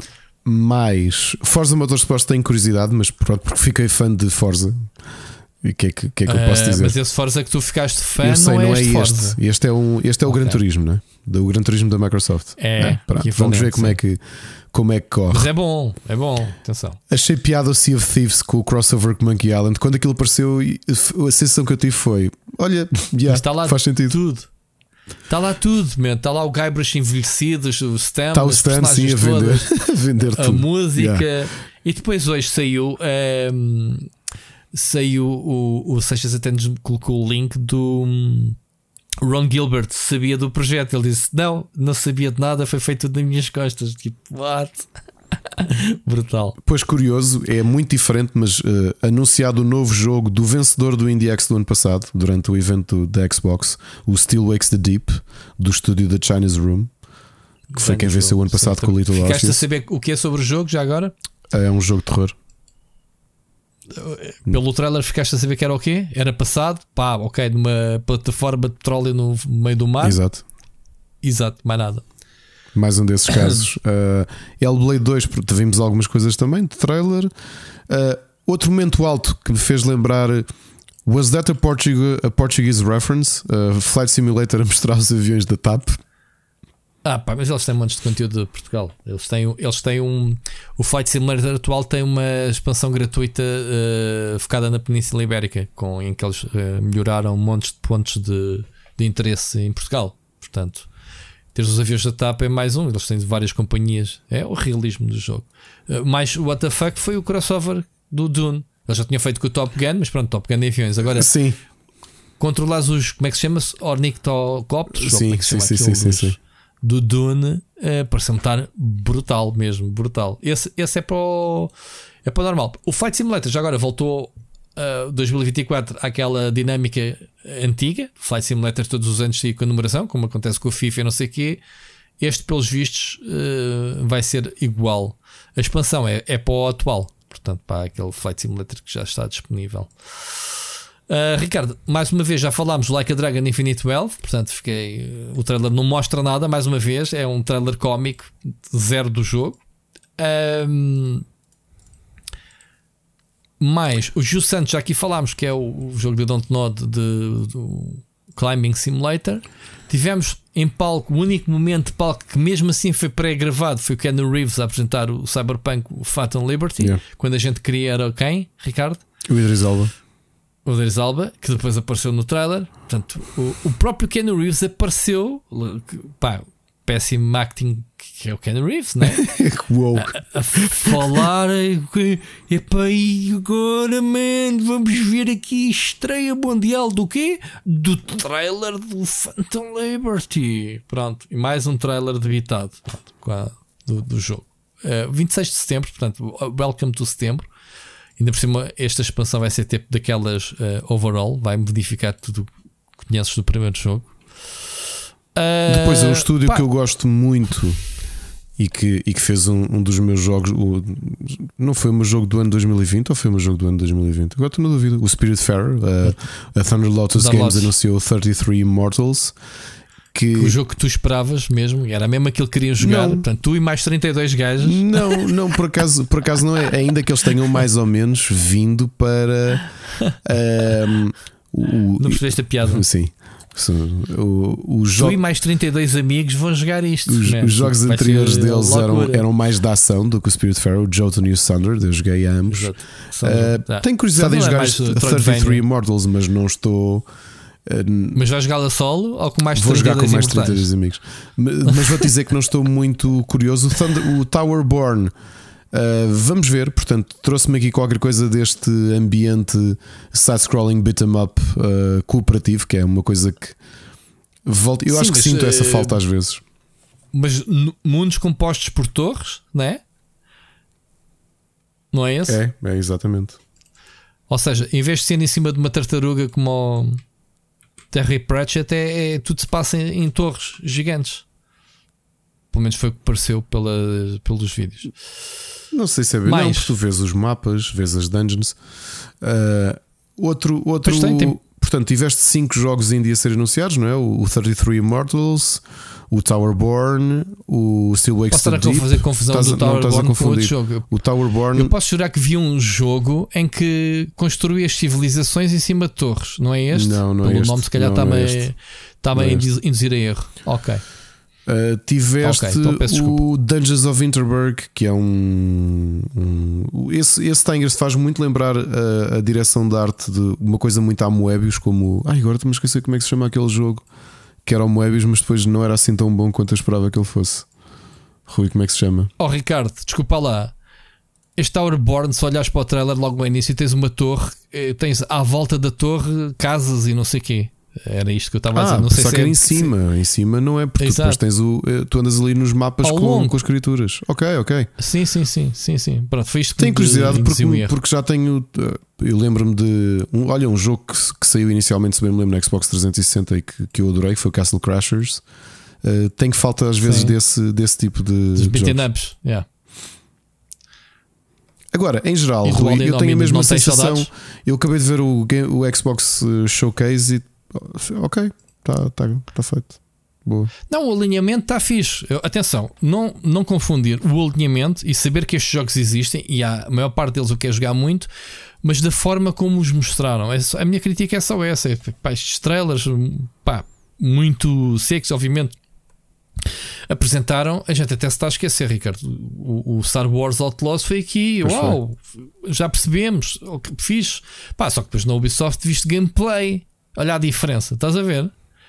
Visto, visto o controle da personagem, visto gameplay, puro e duro. É, a diferença é esta que faltou aqui no, no Xbox Showcase. Pá, exigia-se isso em jogos uh, first party, pelo menos dos que pá, um, não, não, não metias um, um Forza Horizon que está basicamente pronto, não metias alguém a jogar o jogo para quebrar um bocado o ritmo dos trailers. Não, percebes o que eu estou uhum. a dizer? Este do, do Sea of Thieves não metias um bocadinho a jogar que vai ser já em, no próximo mês, mas já está pronto. Pá, era isto que eu quero dizer. Há aqui um pormenor, antes de passarmos ao, ao Starfield, que é a consola uh, Series S passar a ter 1 terabyte. Portanto, uma das críticas foi: é, consola exclusivamente digital, tem metade do disco Xbox X, faz sentido nenhum. Portanto, uh, a partir de 1 de setembro, 349 dólares, 1 terabyte para a consola. Parece-me um upgrade muito fixe à consola. Uh, Ricardo, eu fui agora, enquanto tu falavas, desculpa, Rui, fui só voltar atrás só, só para ver se não era a minha memória que estava, estava preenchida. Hum. Uh, mas uhum. há duas semanas fizemos o similar, não é? A primeira, o, o, primeiro evento que disparou o verão dos jogos, que foi o PlayStation Showcase. PlayStation, sim. E essencialmente isto era gameplay praticamente em todos os, os jogos. Eles mostraram gameplay, pois, é a diferença. E até tinha em baixo a dizer quando é que quando é que era gameplay, não sei o quê. Este daqui, esquece. Uh, só estou chateado por causa disso. Eles, obviamente, que pá, estamos aqui a secar os, os Xbox Showcase. A partir do momento em que começa o Starfield Direct, esquecemos tudo para trás porque pá, foi o maior deep dive que alguma vez vi de um jogo do género. Pá, não havia informações sobre o, o Starfield. Pá, então tomem. Tu viste isto com atenção, Ricardo? Ou também viste em fast forward ou se calhar nem viste? Vi em fast forward porque viste? estou. São 45 minutos. Rui. Atenção. 45 minutos de bastidores disto. Era isto que, é isto que se pretende. Isto, isto vai beber direto. O Starfield Direct vai, vai beber diretamente ao Nintendo Direct, ou mesmo PlayStation Showcase, quando se dedicam só a um jogo. Hoje vamos falar Hogwarts Legacy. 20 minutos, meia hora, só disto. E tu vais, sabes ao que vais e sabes que não vais ver só um trailer de 2 minutos. Tu vais ver um deep dive. Eles fizeram isso muito bem com o Starfield. Muito bem uh, produtores a falar, até perguntaram a cada produtor uh, qual era a parte preferida do jogo, porque o jogo tem tantos sistemas, tantas mecânicas, que é assustador esta porcaria estar a funcionar quando, eh, conhecendo o passado da Bethesda, né? até que os jogos fiquem jogáveis, né? vamos ver o pessoal todo a gozar que as caras do Starfield, as caras é o menos. O, o elenco parece muito. O, o, os personagens parecem-me tão boring. É, não é só visualmente. É, é, tipo. Fallout eram assim? Eram, eram assim, meio. meio totós, esquisitos. Pronto. E quando eles mostraram cenas da Escócia, eu aí aparece estão no Morrowind outra vez. Pá, não esqueça que é um jogo da Bethesda, portanto é sim senhora um jogo que vai buscar mecânicas ao Fallout, ou Elder Scrolls. Não, mas é aquela uh, atitude muito demodé dos personagens à tua frente, tipo, estás a perceber assim? Sim, sim, sim. Vai buscar mecânicas ao Star Citizen em termos de scope, vai buscar uh, pá, muito ao, ao No Man's Sky em termos de exploração de planetas. Pá, há aqui muita coisa assimilar. Eu meti aqui estas notas gerais, Ricardo. Pá, eu acho que a simulação da galáxia. Notoriamente estás mais interessado no jogo do que eu. É, é engraçado que eu, eu sinto-me um bocado em contracorrente, porque depois deste deep dive eu fiquei Sim. ainda mais. Ok, vou jogá-lo, uh, mas uh, coisas positivas oh, que Ricardo, eu tiro. Este é, um, este é provavelmente, pelo que se dá para perceber, parece-me ser dos jogos mais complexos Vamos ver. Pá, os jogos, os jogos da, da Bethesda são complexos. O Elder Scrolls são jogos com mecânicas que tu não vês Vamos ver. O Fallout depois também com o base building também tinha esta questão complexa. Pronto. Coisas que eu tenho certo. aqui dúvidas, dúvidas que eu tenho em relação hum. ao jogo. A primeira é que ainda este ano tivemos bons exemplos de dogfighting no espaço. Um deles, especificamente, o Everspace 2. Tens razão. Muito bom. E quando eu vi esta competente, eu disse: amigos, vocês têm uma, uma quantidade de coisas eh, que outros jogos que nós recentemente Sim. vimos fazerem muito bem. E portanto, eu, neste momento. Eu fiquei no início, mas Ricardo, eu, sabes o que é que me remeteu? Este remeteu mais para os velhos simuladores da velha guarda, mais pesados, mais simulados, percebes? Mais, um, mais Wing Commander. Eh, percebes? Não tão arcade como agora os que fomos habituados a ter. E é isso tens de ter em conta, porque tu, o dogfight, tu podes simplesmente fazer o engage do inimigo e destruís a nave. E o que eles pretendem neste jogo é fazer algo diferente, que é vais inutilizar a arma do a nave do Sim, inimigo, fazer vais fazer uma acoplagem, vais fazer a acoplagem, vais entrar lá em modo FPS, houve. Tu não vês isto em nenhum jogo, não há. Oh, Rui, Nenhum por, jogo que ac- não, por acaso, olha, não é, e agora vais-te rir. Eu estou a preparar a review para o split screen de um jogo que falei aqui que foi o Spaceborne 2. É um jogo indie feito por um tipo só. Portanto, pessoal, não, não há cá comparações. Faz isto. Que é exatamente isso, sim. Ok, ok. Pronto. E depois podes roubar as naves para ti. É isto. Eh, Podes tomar estas decisões. Agora, achei pesadito, sim, porque repara, o- o tipo que estava a jogar no, no, no- no Deep Dive era o gajo estava a controlar uma nave manha, quase. Estava-se a defender de outra. Não, não me pareceu ser um dogfight, provavelmente. Não, claro, Podes ter claro, naves. claro. Agora, mas pensa do- de outra forma. Já viste o que tu podes fazer com a tua nave? Os Eu módulos vi, que eles pronto, até isso era partes que eu estou curioso. Essa Prime. parte, estou muito curioso com, com, com isso. Estou curioso com o base building, não é? Tu crias aquelas estações Sim. e puderes pôr lá. São as- duas coisas que não me interessa. Coisas com editores, para mim, esquece. Eu não Por exemplo, a parte que eu naves. tenho menos curiosidade é o combate. Tipo, eu estava a ver o combate e eu. Ah, FPS. God, Mas- Estou farto disto, meu. Mas, mas, mas está lá. Tens eh, a a abordagem furtiva, direta, e pareceu-me estar a funcionar bem. Pá, Eu não estou a dizer, não me apetece a jogar essa parte. Percebes? Eu quero jogar tudo o resto. para- Sim, eu quero jogar a exploração, lá. quero, quero, mas tu, quero investigar. Mas essa liberdade que, que o jogo te permite, e eles até dizem ser quem tu quiseres. Tu provavelmente, se calhar, nem, nem, se calhar nem, nem podes nem sequer sacar da, Não, da tens, pistola. tens. Que eles estavam a dizer é depende do tipo de combate que queres fazer. Os Das developers missões, todos sim. estavam a dizer que uns eram.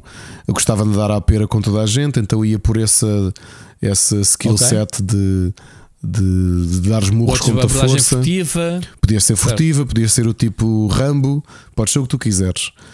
Pois. pá, óbvio que o base deste jogo vai ser isto. Ahm, Vou-me divertir, tenho muitas dúvidas em relação ao jogo, porque lá está. Sabes a coisa que vou, vou dizer agora, Ricardo, e vai ficar aqui gravado para a gente em janeiro voltar a este episódio? Hum. Toma nota, malta, tomem nota. Starfield vai ser Gotti do Ricardo. Sou eu que digo. olha, não és tu, pá, Ricardo. olha, se for, Sou- não, sou eu que estou a dizer o Starfield vai ser o teu Gotti este ano. A nota, a nota, não é porque eu estou a dizer isso que vai ser, mas a nota, este momento, Ok. malta, Car- Carlos do. uh, porra, faltou-me o sobrenome dele, Duarte. o nosso amigo de, o Carlos Duarte. Anota este soundbite em janeiro. Vamos voltar a falar sobre isto. Starfield, Gotti do Ricardo. Pronto. Uh, mais coisas, Ricardo. Uh, Era bom, epá, quer dizer a que eu me tinha exploração- reapaixonado por jogos da Bethesda, que durante anos foi. não, vou- foi... não- não vamos falar mais sobre isso, nem tens que justificar.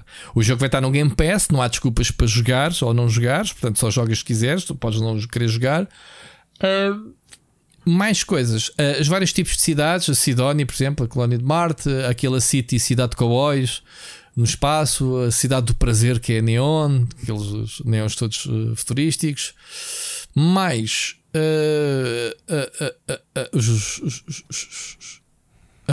tanta coisa. Ah, a cena do Mass Effect dos companheiros, romance. Uh, um, pedis eles que sejam membros da tua tripulação da nave. Pronto, com missões e não sei o que associadas. Olha, eu, eu digo sinceramente, fiquei estupefacto a quantidade de coisas que o jogo tem, ah, ao mesmo tempo aterrorizado, porque pá, é um jogo da Bethesda. Ah, eles dizem que estão a fazer isto há muito tempo. Ah, há ali mecânicas que basicamente poderiam nem passar para a fase final de produção, Ricardo. Coisas tipo, pá, não precisamos disto, só vai complicar isto, o jogo vai se partir todo. Não, não está, está ali coisas que é tipo, como é que eles colaram isto tudo, umas coisas às outras? Não sei. Vou. Vamos ver. 6 de setembro, né? 6 de setembro. Bem-vindo a setembro, Ricardo. Lá está. Utilização de jetpack. Eles disseram que cada planeta tem seu nível de gravidade e isso vai afetar a jogabilidade. Estás a ver? Tipo, Olha, mesmo que não haja acesso antecipado, certeza que vou jogar antes, porque vou, vou estar na Gamescom. Portanto, Uau, olha para mim, vou estar na Gamescom É assim. a jogar. se já venho nessa altura a dizer. "Ih, Star Citizen é a melhor coisa que eu já joguei na minha vida. Até vais comprar a edição com o relógio que eles fizeram, Sim, sim. já viste? Anunciaram Eu gostei da descrição que eles fizeram do NASA Punk. Do ponto de vista da direção de arte, achei muita piada eles descreverem assim. Que. Foi baseado na NASA, que são- nas máquinas da NASA. Sim, que é o- a forma, uh, desculpa, a função uh, superiorizar-se à, à forma. Okay. O que me faz lembrar. Eu, eu gosto desta, desta visão menos, ou seja, mais funcional das coisas, que lembrou-me também um, uma direção de arte e um design que eu achei muito interessante, que era o do Tales from the Loop, em que tudo aquilo era muito funcional. As máquinas todas não eram espetaculares e eram Sim. bonitas exatamente por, por parecerem credíveis. Aqui também pareceu isto, ou seja, nada disto parece assim aquele futurismo Star Trek ou Star Wars com naves todas, não, são todas muito funcionais.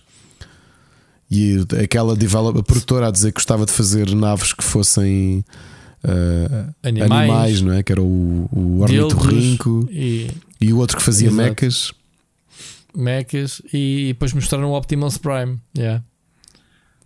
Muito fixe. Muito fixe. Bom, Ricardo, estamos?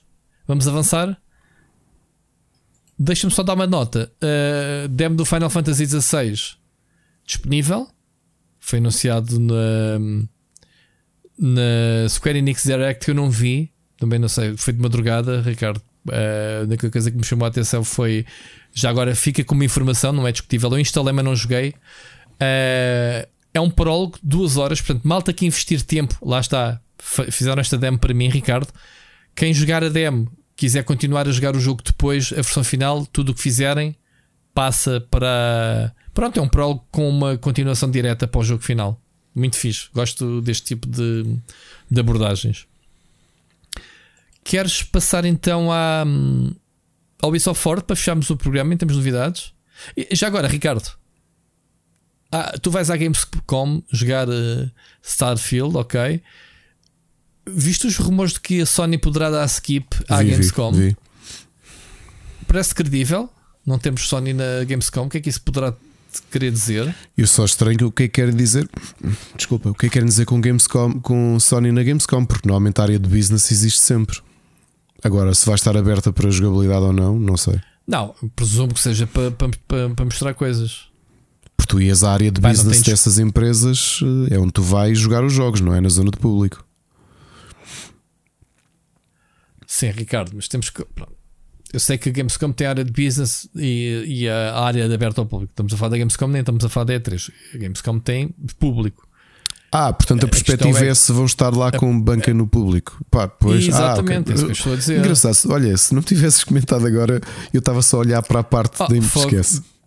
Business quer dizer, não precisa, estás lá o jogo num portátil, estás a fazer business, ok, não é isso que se pretende. Estou a falar de mostrar ao público os jogos, é que parece que não vai estar. não sei, mas uh, eles já deram skip a E3 há uns anos, portanto não me admira que, que pronto, ah, e a Sony tem o showcase deles, pronto, tem, tem a cena deles com, com isso. Ricardo, uh, Ubisoft Forward, começámos com um trailer e gameplay do Avatar Frontiers of Pandora, que muito, pensávamos que era um MMO, afinal não é, um MMO light, digamos assim. Afinal é um jogo como tu gostas, open world, puro e duro do Ubisoft, co-op, dois jogadores Eu online. Eu não espero aquele mundo. Uh, ah, tu não gostas de Avatar, ponto. Não, não é? acho okay. Até tiveste o, é. tiveste o, o, o, próprio James Cameron um, a apadrinhar este jogo. Mal está uh, a ver se não fizesse isso, não é? Pá, poderia vender a licença ou a Disney vender a licença e tipo. No primeiro jogo não me lembro nada de ver o James Cameron envolvido a falar sequer sobre o jogo. Se calhar nem sabia o que era um videojogo na altura. Neste, pronto, ele diz que, que, que que os universos estão cruzados, que há aqui ligações. Uh, pareceu-me ser um FPS competente naquele universo, muito bonito, sim senhora. Uh, não esperava que, lá está, este, neste caso, não sei por que razão, se é porque uh, estou muito a visualizar as, mon as montadas nos filmes, os animais que eles montam. Não estava à espera que fosse na primeira pessoa, já estou como o Helder Paiva, uh, colocou a questão de primeira pessoa ou terceira. Preferia jogar este jogo na terceira pessoa, porque se calhar também estou a pensar no primeiro jogo que era na terceira pessoa. Jogaste o primeiro? Não, não joguei, não do Ubisoft. Não. Era, era um open world também, mas era na, na terceira pessoa. Um, se calhar estou a pensar por causa disso. Uh, este é um FPS puro e duro, parece-me. Um Fair Cry uh, no, no, no, em Pandora, digamos assim.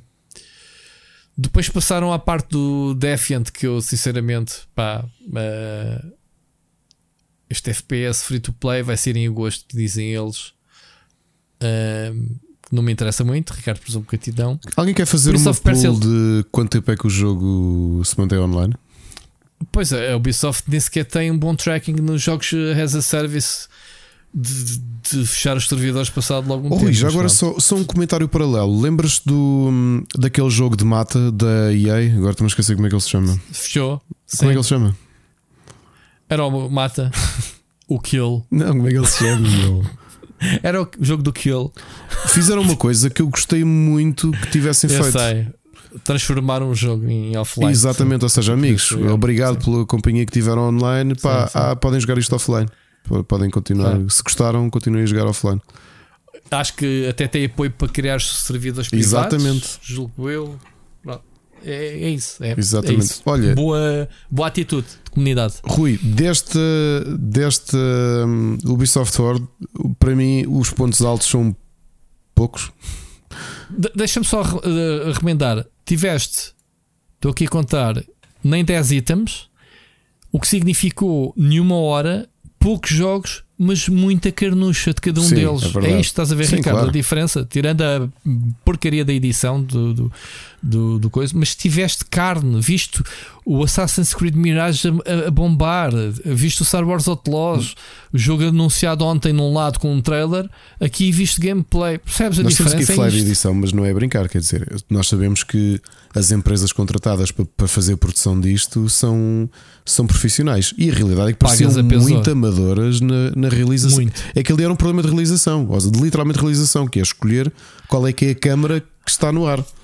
E estava O, o muito meu mal problema. Ricardo, fiquei sem perceber no fim se aquilo tinha sido tudo decidido indireto, ou seja, tu tinhas Um a, realizador o faz isso em direto. lá, Câmara 1, fa- câmara 3. mas eu- fiquei a pensar que foi pós-produção em que os trailers foram sobrepostos aos momentos de trailer daquele evento ao vivo e, e por isso é que fica com uma edição cagada, que eles tentaram colar o trailer por cima. não, não. Percebes o que eu estou a aquilo dizer? Foi, é uma realização fraca.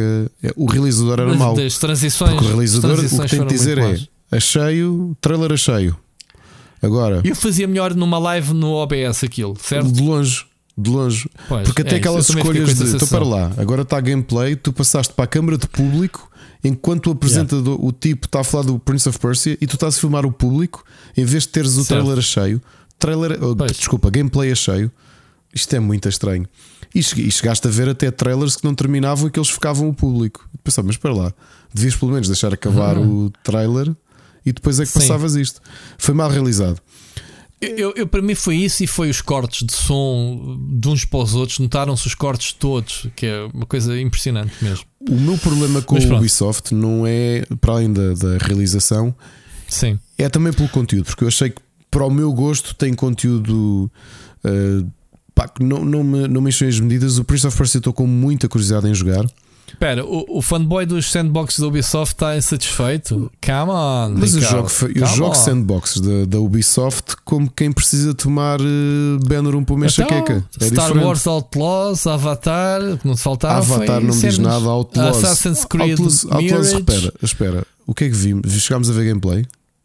Vimos. Ah, então não tivemos no mesmo Então evento não vi, que eu. não, então não vi Vimos. essa parte. Se calhar Então, adormeci. no fim. Pronto, mas tivemos bastante até. Dá, dá para dar as indicações ao, ao bichinho fofinho para fazer Agora, ações. Skull and eh, Bones, finalmente, não é? Para mim, Nada. Não mostraram nada. exato, vês, gostei muito. Gostei muito dessa apresentação que era um logotipo Exato, julho. mostraram. Não, e uma banda. Não, não. E- Beta para agosto. Uma banda a tocar a música do jogo ao E vivo. tu não queres mais? Mas quebrou ao ritmo, estás a ver? Mas foi fixe. Pronto. Eu, para mim, como o jogo vale zero, tu estás todo hype com o jogo. Para mim, tu, Agora, exatamente fiquei entusiasmado com a série TV, o Captain Laserhawk Blood Dragon Sim. Remix. Tenho curiosidade em saber o que é que vai Ok. sair dali. Uh, o The Crew Ok. Motorfest, pá, continua a bater aqui no. Pronto. Eu também não gosto. Uh, Também não. Pois e agora vendo, quer dizer, The Division não me diz nada, o Defiant não me diz nada, o Avatar não tenho grande curiosidade em jogar, mas vou jogar eh, Assassin's Creed eh, Mirage Mas, ó, e o Star Wars Ricardo, Outlaws. a diferença, a diferença desta conferência para as outras é que esta é uma editora, é os nossos Sozinha. títulos. É, e agora estou aqui a gameplay Pronto, disto eh, tudo. também viste a, viste a Devolver, não está Vi, aqui, vi, mas viste. vi, e tenho só um destaque para, para mim. O grande destaque do, da Devolver foi o Wizard with a Gun. Faz muito. Sim, mas, mas eles, eles apresentaram quantos jogos? Dois? Três jogos? três jogos foi o Talos 3, Principle pronto. 2, que já tinha sido anunciado no Pronto. PlayStation Showcase. e o showcase foi de quanto tempo? Meia hora? Meia hora, mas o de caso deles era diferente. Tinhas aquela história do Volvi, que é a história fictícia de mascote Tá bom. da. A gozarem com o IA. Lindo, meu. Foram lá buscar a senhora para fazer uma inteligência artificial, uma Alexa. Yeah, adorei, adorei, adorei, adorei, Então. adorei mesmo. Muito bom. Muito Mas bom. é isso que vale a pena, os, os da. Pronto, por isso é que eu estou a dizer que o Ubisoft Forte também foi concentradito. Sim, foi, mas eu, eu pá, até gostei. por- quatro ou Aliás, até vou jogos. dizer, daquilo que acabei de fazer fast forward do, do da Capcom, o da Capcom acho fraquinho. Mostrou aqui muitos remasters É, isso. essencialmente é. é, Parece-me que, que a Capcom, tirando os casos, como tens agora o Dragon's Dogma, o que estão Espera lá, eu ainda estou na parte. já há meia hora que deixei de ver. Ainda, ainda estão a apresentar o Ghost Trick. Ah, não, eu tinha isto em pausa. Não, não, estavam. Estava a ver. eh, ok, isto é giro, amigos, mas eh, parece que têm feito coisas boas, mas tiveram-se ter aqui o anúncio deste Pragmata. Aliás, eu para a semana nem quero falar muito da Capcom precisamente por isto, porque tu, tu tens é. é, eh, Desculpa, eles tiveram 20 minutos a mostrar o Ghost Trick, Ricardo. Estou aqui a ver. então, mas é um, é um de grande jogo. Eu sei, mas pá, 20 minutos a fazer o deep dive. É isso, não, não podes dizer que não gostaste, mas estão a mostrar os jogos ao, ao pormenor e estão os produtores a falar. É isto que se pede. Se bem que o Ghost Trick é um, é um remaster, né? é um remake, remaster do jogo da 3DS. Não é novo, não é uma sequela. Não, não, é não, o não, é mesmo mesmo jogo. remake, sim. Da É um DS. remake. Pronto. Ah, não, isto é o post-show. O post-show também teve. Não, o post-show também teve. Ali no início tiveste Ah, ok, uns minutos percebi. do. Já percebi. do- É o post-show Yeah. que eles estão a fazer isso. Está bem. Ricardo, mais. Estamos falados de videojogos. Temos poema. Não. É uma vergonha isto. Então, já- vamos- já não é o que era. Vamos passar às, às poucas recomendações. Split Chicken. Gameplay. E então, Oh, Rui, Diabo. eh, tenho uma recomendação que foi Não? aquilo que nós mais jogámos até hoje. Os últimos 4 dias temos jogado. eh, lá está, o meu filho está está com o braço ao peito, consegue jogar Switch. E, e sabes, nós andamos, já estamos para aí na quarta playthrough do Pikmin, fizemos completion nisso, andamos a bater os recordes todos. Ele, eu, eh, em cooperativo, os recordes todos dos, dos challenges do Pikmin. E eu, e eu até lhe disse, filho, vai sair um Pikmin novo daqui a pouco tempo. Ele encontrou um modo que eu nunca tinha jogado e eu digo-te, de Rui, divertimos-nos tanto, tanto. É o modo Bingo Battle do Pikmin 3, que é ahm, multiplayer competitivo. É brutal, brutal mesmo. Portanto, tens a jogabilidade toda de Pikmin e cada jogador tem uma, um cartão de bingo 4x4 em que tens frutas e inimigos lá ah, colocados aleatoriamente. Tens de fazer linha. O pior é que no eh, frutas, inimigos e, e berlindes ou coisas do género, ok? Só que em muitos mapas, como aquilo é gerado aleatoriamente, pode acontecer haver só um berlinde e os dois precisarem do berlinde para fazer linha. E então tens de andar à pancada também. Porque se tu fores com os teus, com os teus Pikmin e o adversário vier, se fizeres charge, eles começam-se a agarrar a ti e tu não consegues fazer nada. Depois tens um sistema também de power-ups, tipo Mario Kart. Se tu apanhares as cerejas, as cerejas fazem-te uma roleta em que te dá um power-up. Pai, pode ser ati- eh, cair em meteoros do céu, eh, teleportar o adversário, eh, dar-te Pikmins novos. Olha, eu vou-te dizer uma coisa: para quem tem o Pikmin 3 e tiver com quem jogar, a sério, joguem. Ahm, joguem o Pikmin multiplayer. Foi uma coisa que eu não joguei na altura quando fiz a análise, ok? E, e joguei agora e adorei. Estou mesmo a adorar. É mesmo divertido, Rui. Houve. É. hum, Pá, e, e o meu filho, eu no primeiro dia ganhei-lhe montes de vezes e ele entretanto treinou. Pá, e hoje já foi mais perto. Por exemplo, ia para o pé da minha base, para o pé da minha nave e fazia um exércitozinho. E depois vinha para o pé de mim e começava a mat- a matar os Pikmin. Ou então tentava apanhar uh, cerejas até caírem os meteoros e derrotava-me logo grande parte dos meus Pikmin. E depois sobrava um pouco se ele vinha derrotar-me, ou seja, ele tinha prioridade a conseguir apanhar os itens no, no mapa. Muita giro, pá. Tens a parte toda de puzzle do Pikmin, que precisas dos Pikmin diferentes para, para chegar a sítios diferentes, mas em multiplayer. Pá, isto são níveis que demoram para aí 8, 9 minutos. Espetacular. Espet mas mesmo, mesmo espetacular. E, pá, e depois a, a, solo, Diablo 4. Sempre que tive um bocadinho, que não foi muito, não é? por, por, por isto, tive, tive mais a acompanhar aqui a, a criançada. Uh, foi o que eu joguei. Portanto, Rui, é assim que eu estou. Pá, eu só tenho jogado Diablo 4 esta semana e. Pois estamos assim, eu, eu acho que vou estar assim mais tempo também. O jogo, pronto, consome bastante tempo. Aí não, eu, eu tive de férias, eu tive. Sabes que eu tive a semana passada um bocado aflito dos rins outra vez. Tive um, uma. Uma crise renal, renal pá, acordei, houve um dia que acordei, não conseguia estar na cama a dar aqueles sintomas, tipo, não me diga que está-me a dar outra vez. Pá, tenho a medicação da SOS, tomei e fui melhorando, mas tive um dia não saí de casa, então tive o dia todo a jogar Diablo 4. Portanto, e o jogo é isto: é, o jogo é tão grande, o mapa é gigante. Eu sinto que neste momento, uma semana depois, né, que eu comecei a jogar, hoje é segunda, faz domingo, né, oito dias mais ou menos, tenho metade do mapa norte uh, mais ou menos aberto a fazer as questinhas todas. Estou no terceiro acto da história de 6. Porque isto não é tanto um, como no, por exemplo, se bem me lembro, 3, tu mudava, tu viajavas, não é? Tu acabavas viajavas o mapa e viajavas para o próximo mapa. Era, não é? Era hubs, sim. E este é era, é mesmo mundo era, não era total, assim. não é? Portanto, o jogo este vai é se desenvolver todo aqui. Aberto. É, sim, tens os tele, tens os teleportes igual ao Diablo 3. Portanto, aqui e ali vais desbloqueando, sobretudo nas aldeias, isso, os teleportes.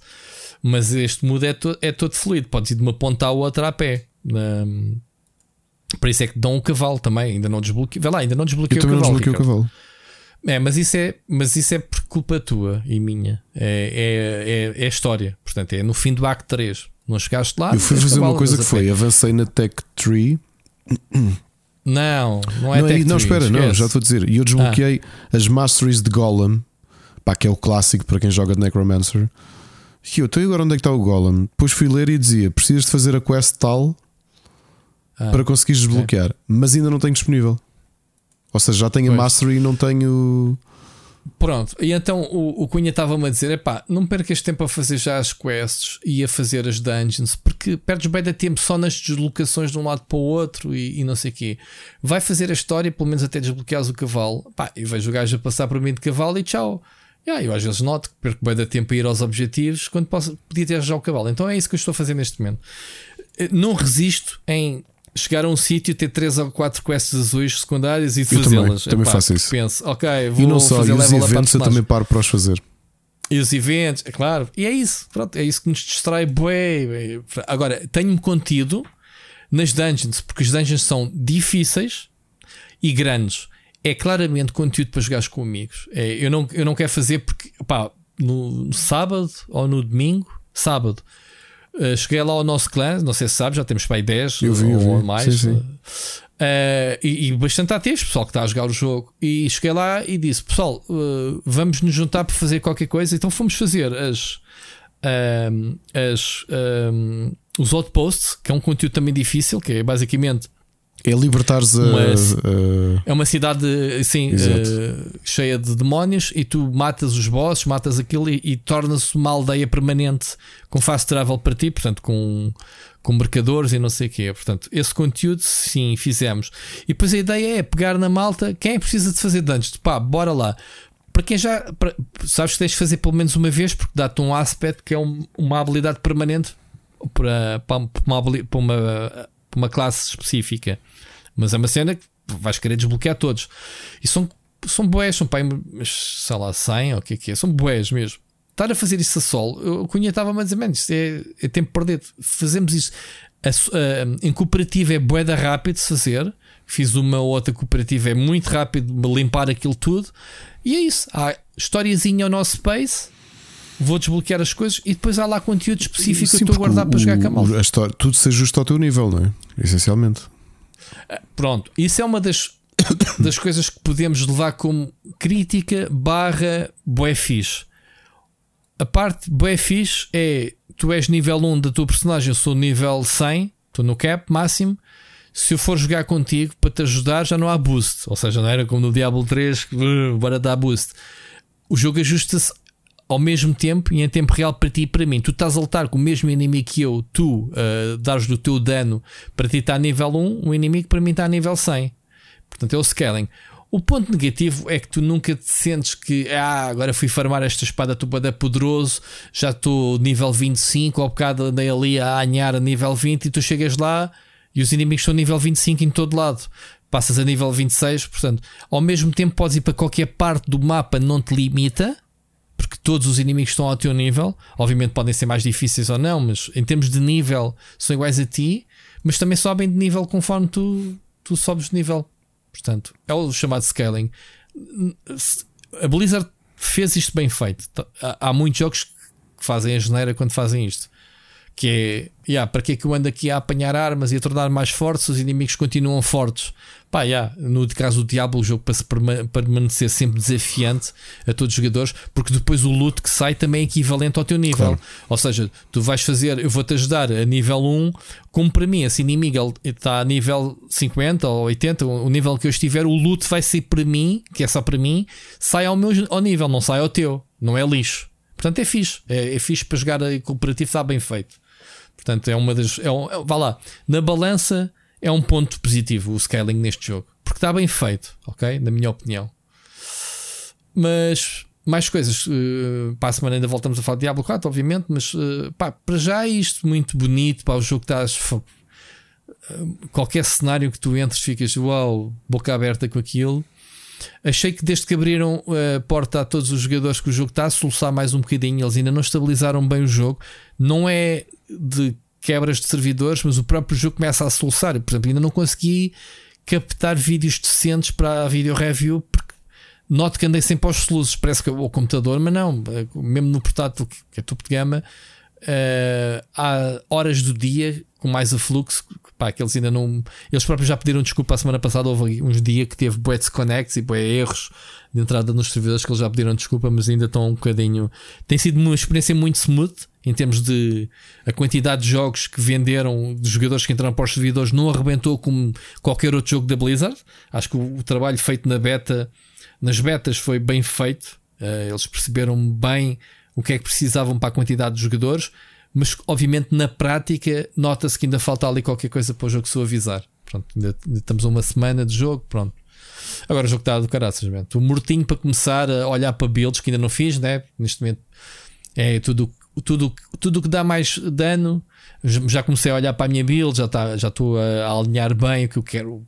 Comecei a jogar, como tu sabes, com Rogue, mas a melee muito ali nas naifas e, e neste momento já ando com o arco à distância, já, já alterei uma segunda build, pá, estou a adorar. Ainda nem experimentei as outras personagens e está muito fixe. Diablo 4, olha, uh, é vida, como costuma ser. Por outro lado, uh, ainda tive tempo, uh, além de jogar aqueles joguinhos para, para a gente apresentar na, no Talent, também tirou algum tempo nestes dias. Uh, estive a jogar a demo do Lies of P, lá está, para quem gosta de jogos Metroidvania. O jogo está muito bem feito, jogabilidade muito soft. Pá, gostei bastante. Do, a temática do Pinóquio, vamos ver como é que. Como é, ele é um humanoide, não é um boneco de pau, é um. Percebes? É um. O braço dele é de, de metal, de ferro, de mecânico, digamos assim, uma, uma prótese de, daquele tempo vitoriano, penso eu, não sei bem. Tipo steampunk, assim, mais mais, mais antigo. Faz-me lembrar um bocadinho Bloodborne também, talvez. E gostei da, demo. Portanto, o Lies of P podem ver gameplay também no canal. É isto, Ricardo, jogos. Mas alguma coisa que tenhas jogado? Não, nada. E séries também acho que estás melhor do que eu, porque eu essencialmente tenho andado mergulhado em Succession. Ok, então deixa-me deixa só meter o separador. Recomendações. Ok, olha, eu, eu também não tenho visto muita série. O Yellow Jackets anda aqui a mastigá-la já há 15 dias, no, deve estar no último episódio, uma coisa assim. Não estou propriamente tão rendido como na primeira, isso nota-se pelo ritmo né, com que vemos e devoramos as séries. Agora, fui ao cinema ver dois filmes com o Vin Diesel. Eu gozar contigo, tinha visto o, o novo filme do Vin Diesel. Uh, primeiro o, o Guardians of the Galaxy 3. Olha, adorei. Tu viste os outros dois, Ricardo? Uh, vi o prima. Acho que vi os dois, já não me lembro bem. São tão giros, pá. Eu acho que estes personagens, hum, a, forma como eles. hum, pá, a, a química entre eles está muito, muito, muito fixe mesmo. Gostei bastante. Portanto, fartei-me de rir com o filme. A minha filha diz que fartou-se de chorar também. Pronto, há de perceber porquê. Mas já agora, sem dar spoiler, o filme centra-se na origem do. do Guaxinim. Do Rocket, sabes? Contam, conseguem contar a história dele muito gira, muito Ok. fixe mesmo, a forma como ele, como ele foi criado, como é que ele se transformou, etc. Não é?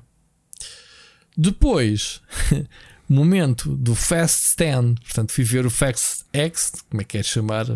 Fast 10, Fast and Furious. Que, Pá, deixa-me que diga, ele, o filme foi filmado em Portugal. Eu pensei que ia usar cenário de Portugal, tipo para representar a Colômbia, uma coisa qualquer. Tivemos direito a separador de Portugal, meu, Ricardo. A história do filme assume-se como passada em Portugal. Ou Parte. Mesmo James Bond style, que eles agora são internacionais. A não ser para saltar de um lado para o outro. Te convenceu-te a ver o filme ou não? Não. Eu vou vê-lo, porque pronto, Não, eu estou em missão. Estou na missão. Estás da missão. Agora, é pá. Eu passei o filme todo, Ricardo, a dizer foda-se. Sabes? Tu ainda não chegaste à, à, à parte da série, tu ainda estás muito no uh, Boots on the Ground, ainda estás muito. Ah, ah, vou carregar aqui no botão do Nitro Boost para fazer uma ultrapassagem e ganhar a corrida, não é? Ainda estás nessa fase uh, inocente da série Sim. que é o primeiro, o segundo e o terceiro filme. Os três primeiros filmes são um bocadinho boots on the ground, como costuma dizer assim, muito. Bora lá para as Pink Slips ali, falar como o Oscar. Vamos lá apostar as Pink Slips, vamos lá, meu, bora. Neste também, também tem esse momento, mas isso, pronto, faz parte do cenário. Agora, tu tens. Epá, como é que eu vou dizer sem dar spoiler? Tu tens um momento, literalmente, de Rocket League. Estás a ver o que é que é o Rocket League? O que é que fazes com os carros? Sim. Com uma esfera. Ok? Então, tens um momento em que o Vin Diesel vai, vai evitar, vá lá, digamos assim, que essa esfera exploda. Pronto, é o momento Rocket League. Epá, os gajos até gozam no filme, dizem assim: Olha, se me derem um, o teu maior erro foi dar-me o carro para a mão, como quem diz, tu deste-me o anel da lanterna verde para a mão, deste-me, sabes, aquilo que me transforma num super-herói. tu deste-me o carro para a mão. é pá, tipo, esquece. É, é, este é capaz de ser o mais ridículo de todos. Percebes? Eles têm que levantar essa barra. Agora o próximo tem que ser ainda mais ridículo. Mais ridículo ainda. E este, e olha, Ricardo, e este filme acaba porque já sabemos que vai ser uma trilogia em cliffhanger por e duro. Tipo, só falta lá o to be continue. Estás a ver? É sério? É assim tão Depois de bruto? estares duas horas e meia a ver aquilo, a história não acaba. É brutal. Em termos de épico, é bem épico, sim. Olha, teve muito bem o coisa. o- Como é que se chama o vilão? O Aquaman, o O Jason Momoa. Justin Maboa. Epá, o gajo é tão bom, meu. O gajo é muito bom, meu, mesmo, mesmo, muito, mesmo num filme ridículo como este. Ele é um vilão ridículo, mas sabe ser mesmo ridículo, meu. Estás a ver? Consegue ter estilo e ser bizarro e ser eh, badass ao mesmo tempo. Muito fixe. Gostei do gajo. Já agora, Rui, para quem nos O ouve, eh, desculpa só voltar Sim. aqui completamente atrás, eh, porque olha para o meu Xbox. Não se esqueçam hoje de instalar que sai para Switch, PC e Xbox o Dordogne, aquele jogo em aguarela. Está disponível no Game Pass, portanto, se quiserem, podem já instalar. Eu já estou a fazer a pré-instalação. Desculpa lá, então. Como é que se chama-se? Não faças pré-instalação, não sejas burro. Já te disse para não fazeres pré-instalações no Game Pass. Ah, é? Porque quando o jogo instalar, vai-te obrigar a instalar outra vez o jogo todo. Eles não sabem fazer isso, man. Isto é bait. Já cometi esse erro duas ou três vezes, é ridículo. Mas faz, Ah, pois se- agora que ficou. Qual é que foi assim um jogo muito grande que saiu no Game Pass e que eu pensava que tinha Foi o sido que culpa fiz? minha, que aquilo sacou mais de 100 Fui eu? gigas. Foi, foi o último, foi o. Foi há pouco tempo. Foi há pouco tempo que eu fui todo ganancioso para sacar o jogo e depois eh, tive que sacar outra vez. Já não me lembro qual é. Foi há pouco tempo. Bom, uh, olha, foi o. Foi o Redfall. Foda-se qual é que Ah, dizer. yeah. Fiz para instalar o Redfall, saiu os mesmos gigas outra vez. Então, mas para que é que serve a pré-instalação? Instala tudo de novo, não faz mal. E eu, ok, já, não, já me tinha acontecido também de outra vez a pensar que era bug. Não vou fazer pré-instalação do Starfield, esquece. Nunca. Quando o jogo sair, eu instalo. Ah, aliás, eu vou instalá-lo na Xbox, nem, nem vou jogá-lo no PC. Não me atrevo a jogar o Starfield no PC, nem pouco mais ou menos. Ah, já anda para aí a cena dos 30 FPS, faço ideia, estou no PC. Ricardo, estamos falados de séries e filmes então? Tens mais alguma coisa que queiras acrescentar? Não, não, não tenho. Então já acabamos o programa assim tão rápido? 3 horas, eu disse que era rápido. Pessoal, não se esqueçam, temos mesmo uma cópia do City Skylines para oferecer a quem, não sei, fizer o quê? A quem, a quem ouviu até agora, portanto, diga-nos um minuto certo em que ouviram que o Ricardo está a oferecer a, a cópia do City Skyline, que eu não vou saber porque ainda vou editar isto, mas há de ser aqui sim para as 3 horas e 5 minutos. Está-me aqui a bater. É, Ricardo, é isso? É. Tens uma cópia para oferecer? Está aí já no nosso O chat. que é que a pessoa tem que fazer? Não sei o que é que a pessoa tem que que fazer. tem que- Sei lá. É só dizer eu quero. Ricardo, dá-me a mim que eu sou teu First come, first É served isso? ou qualquer coisa, não sei. Sim. É o primeiro que disser: Olha, estive a ver até ao fim, valeu bem a pena, ganhei um jogo. Ganhei. O primeiro a dizer isso no, no Twitter ganha o jogo. Está fixe? Tá, vocês Mais quiserem. um passatempo. Nós, nós estamos Flash. aqui é para, para ser amigos. Ricardo, vemos em Sanctuary. Uh, sim, ou uh, quarta-feira uh, ao vivo no sofá do RTP Arena. Então, é, é, se calhar não sei se vou, tenho que jogar Diablo 4. Ok, então não vais. Grande abraço, Ricardo. Ouvimos Ouvimos para a semana. semana, ou ouvimos daqui a uns dias. Ou então ouvimos quarta-feira. ao vi- Isto vai passar ao vivo, Vai, né? Depois vamos partilhar os links e isso, né? Vai sim, senhor. Eu nem sei ao que vou, malta. Estou mesmo aos papéis, mas tudo bem, vai correr tudo bem. Está lá o Ricardo. Ricardo sabe, portanto. Um abraço, amigo. Até Um para abraço. a semana.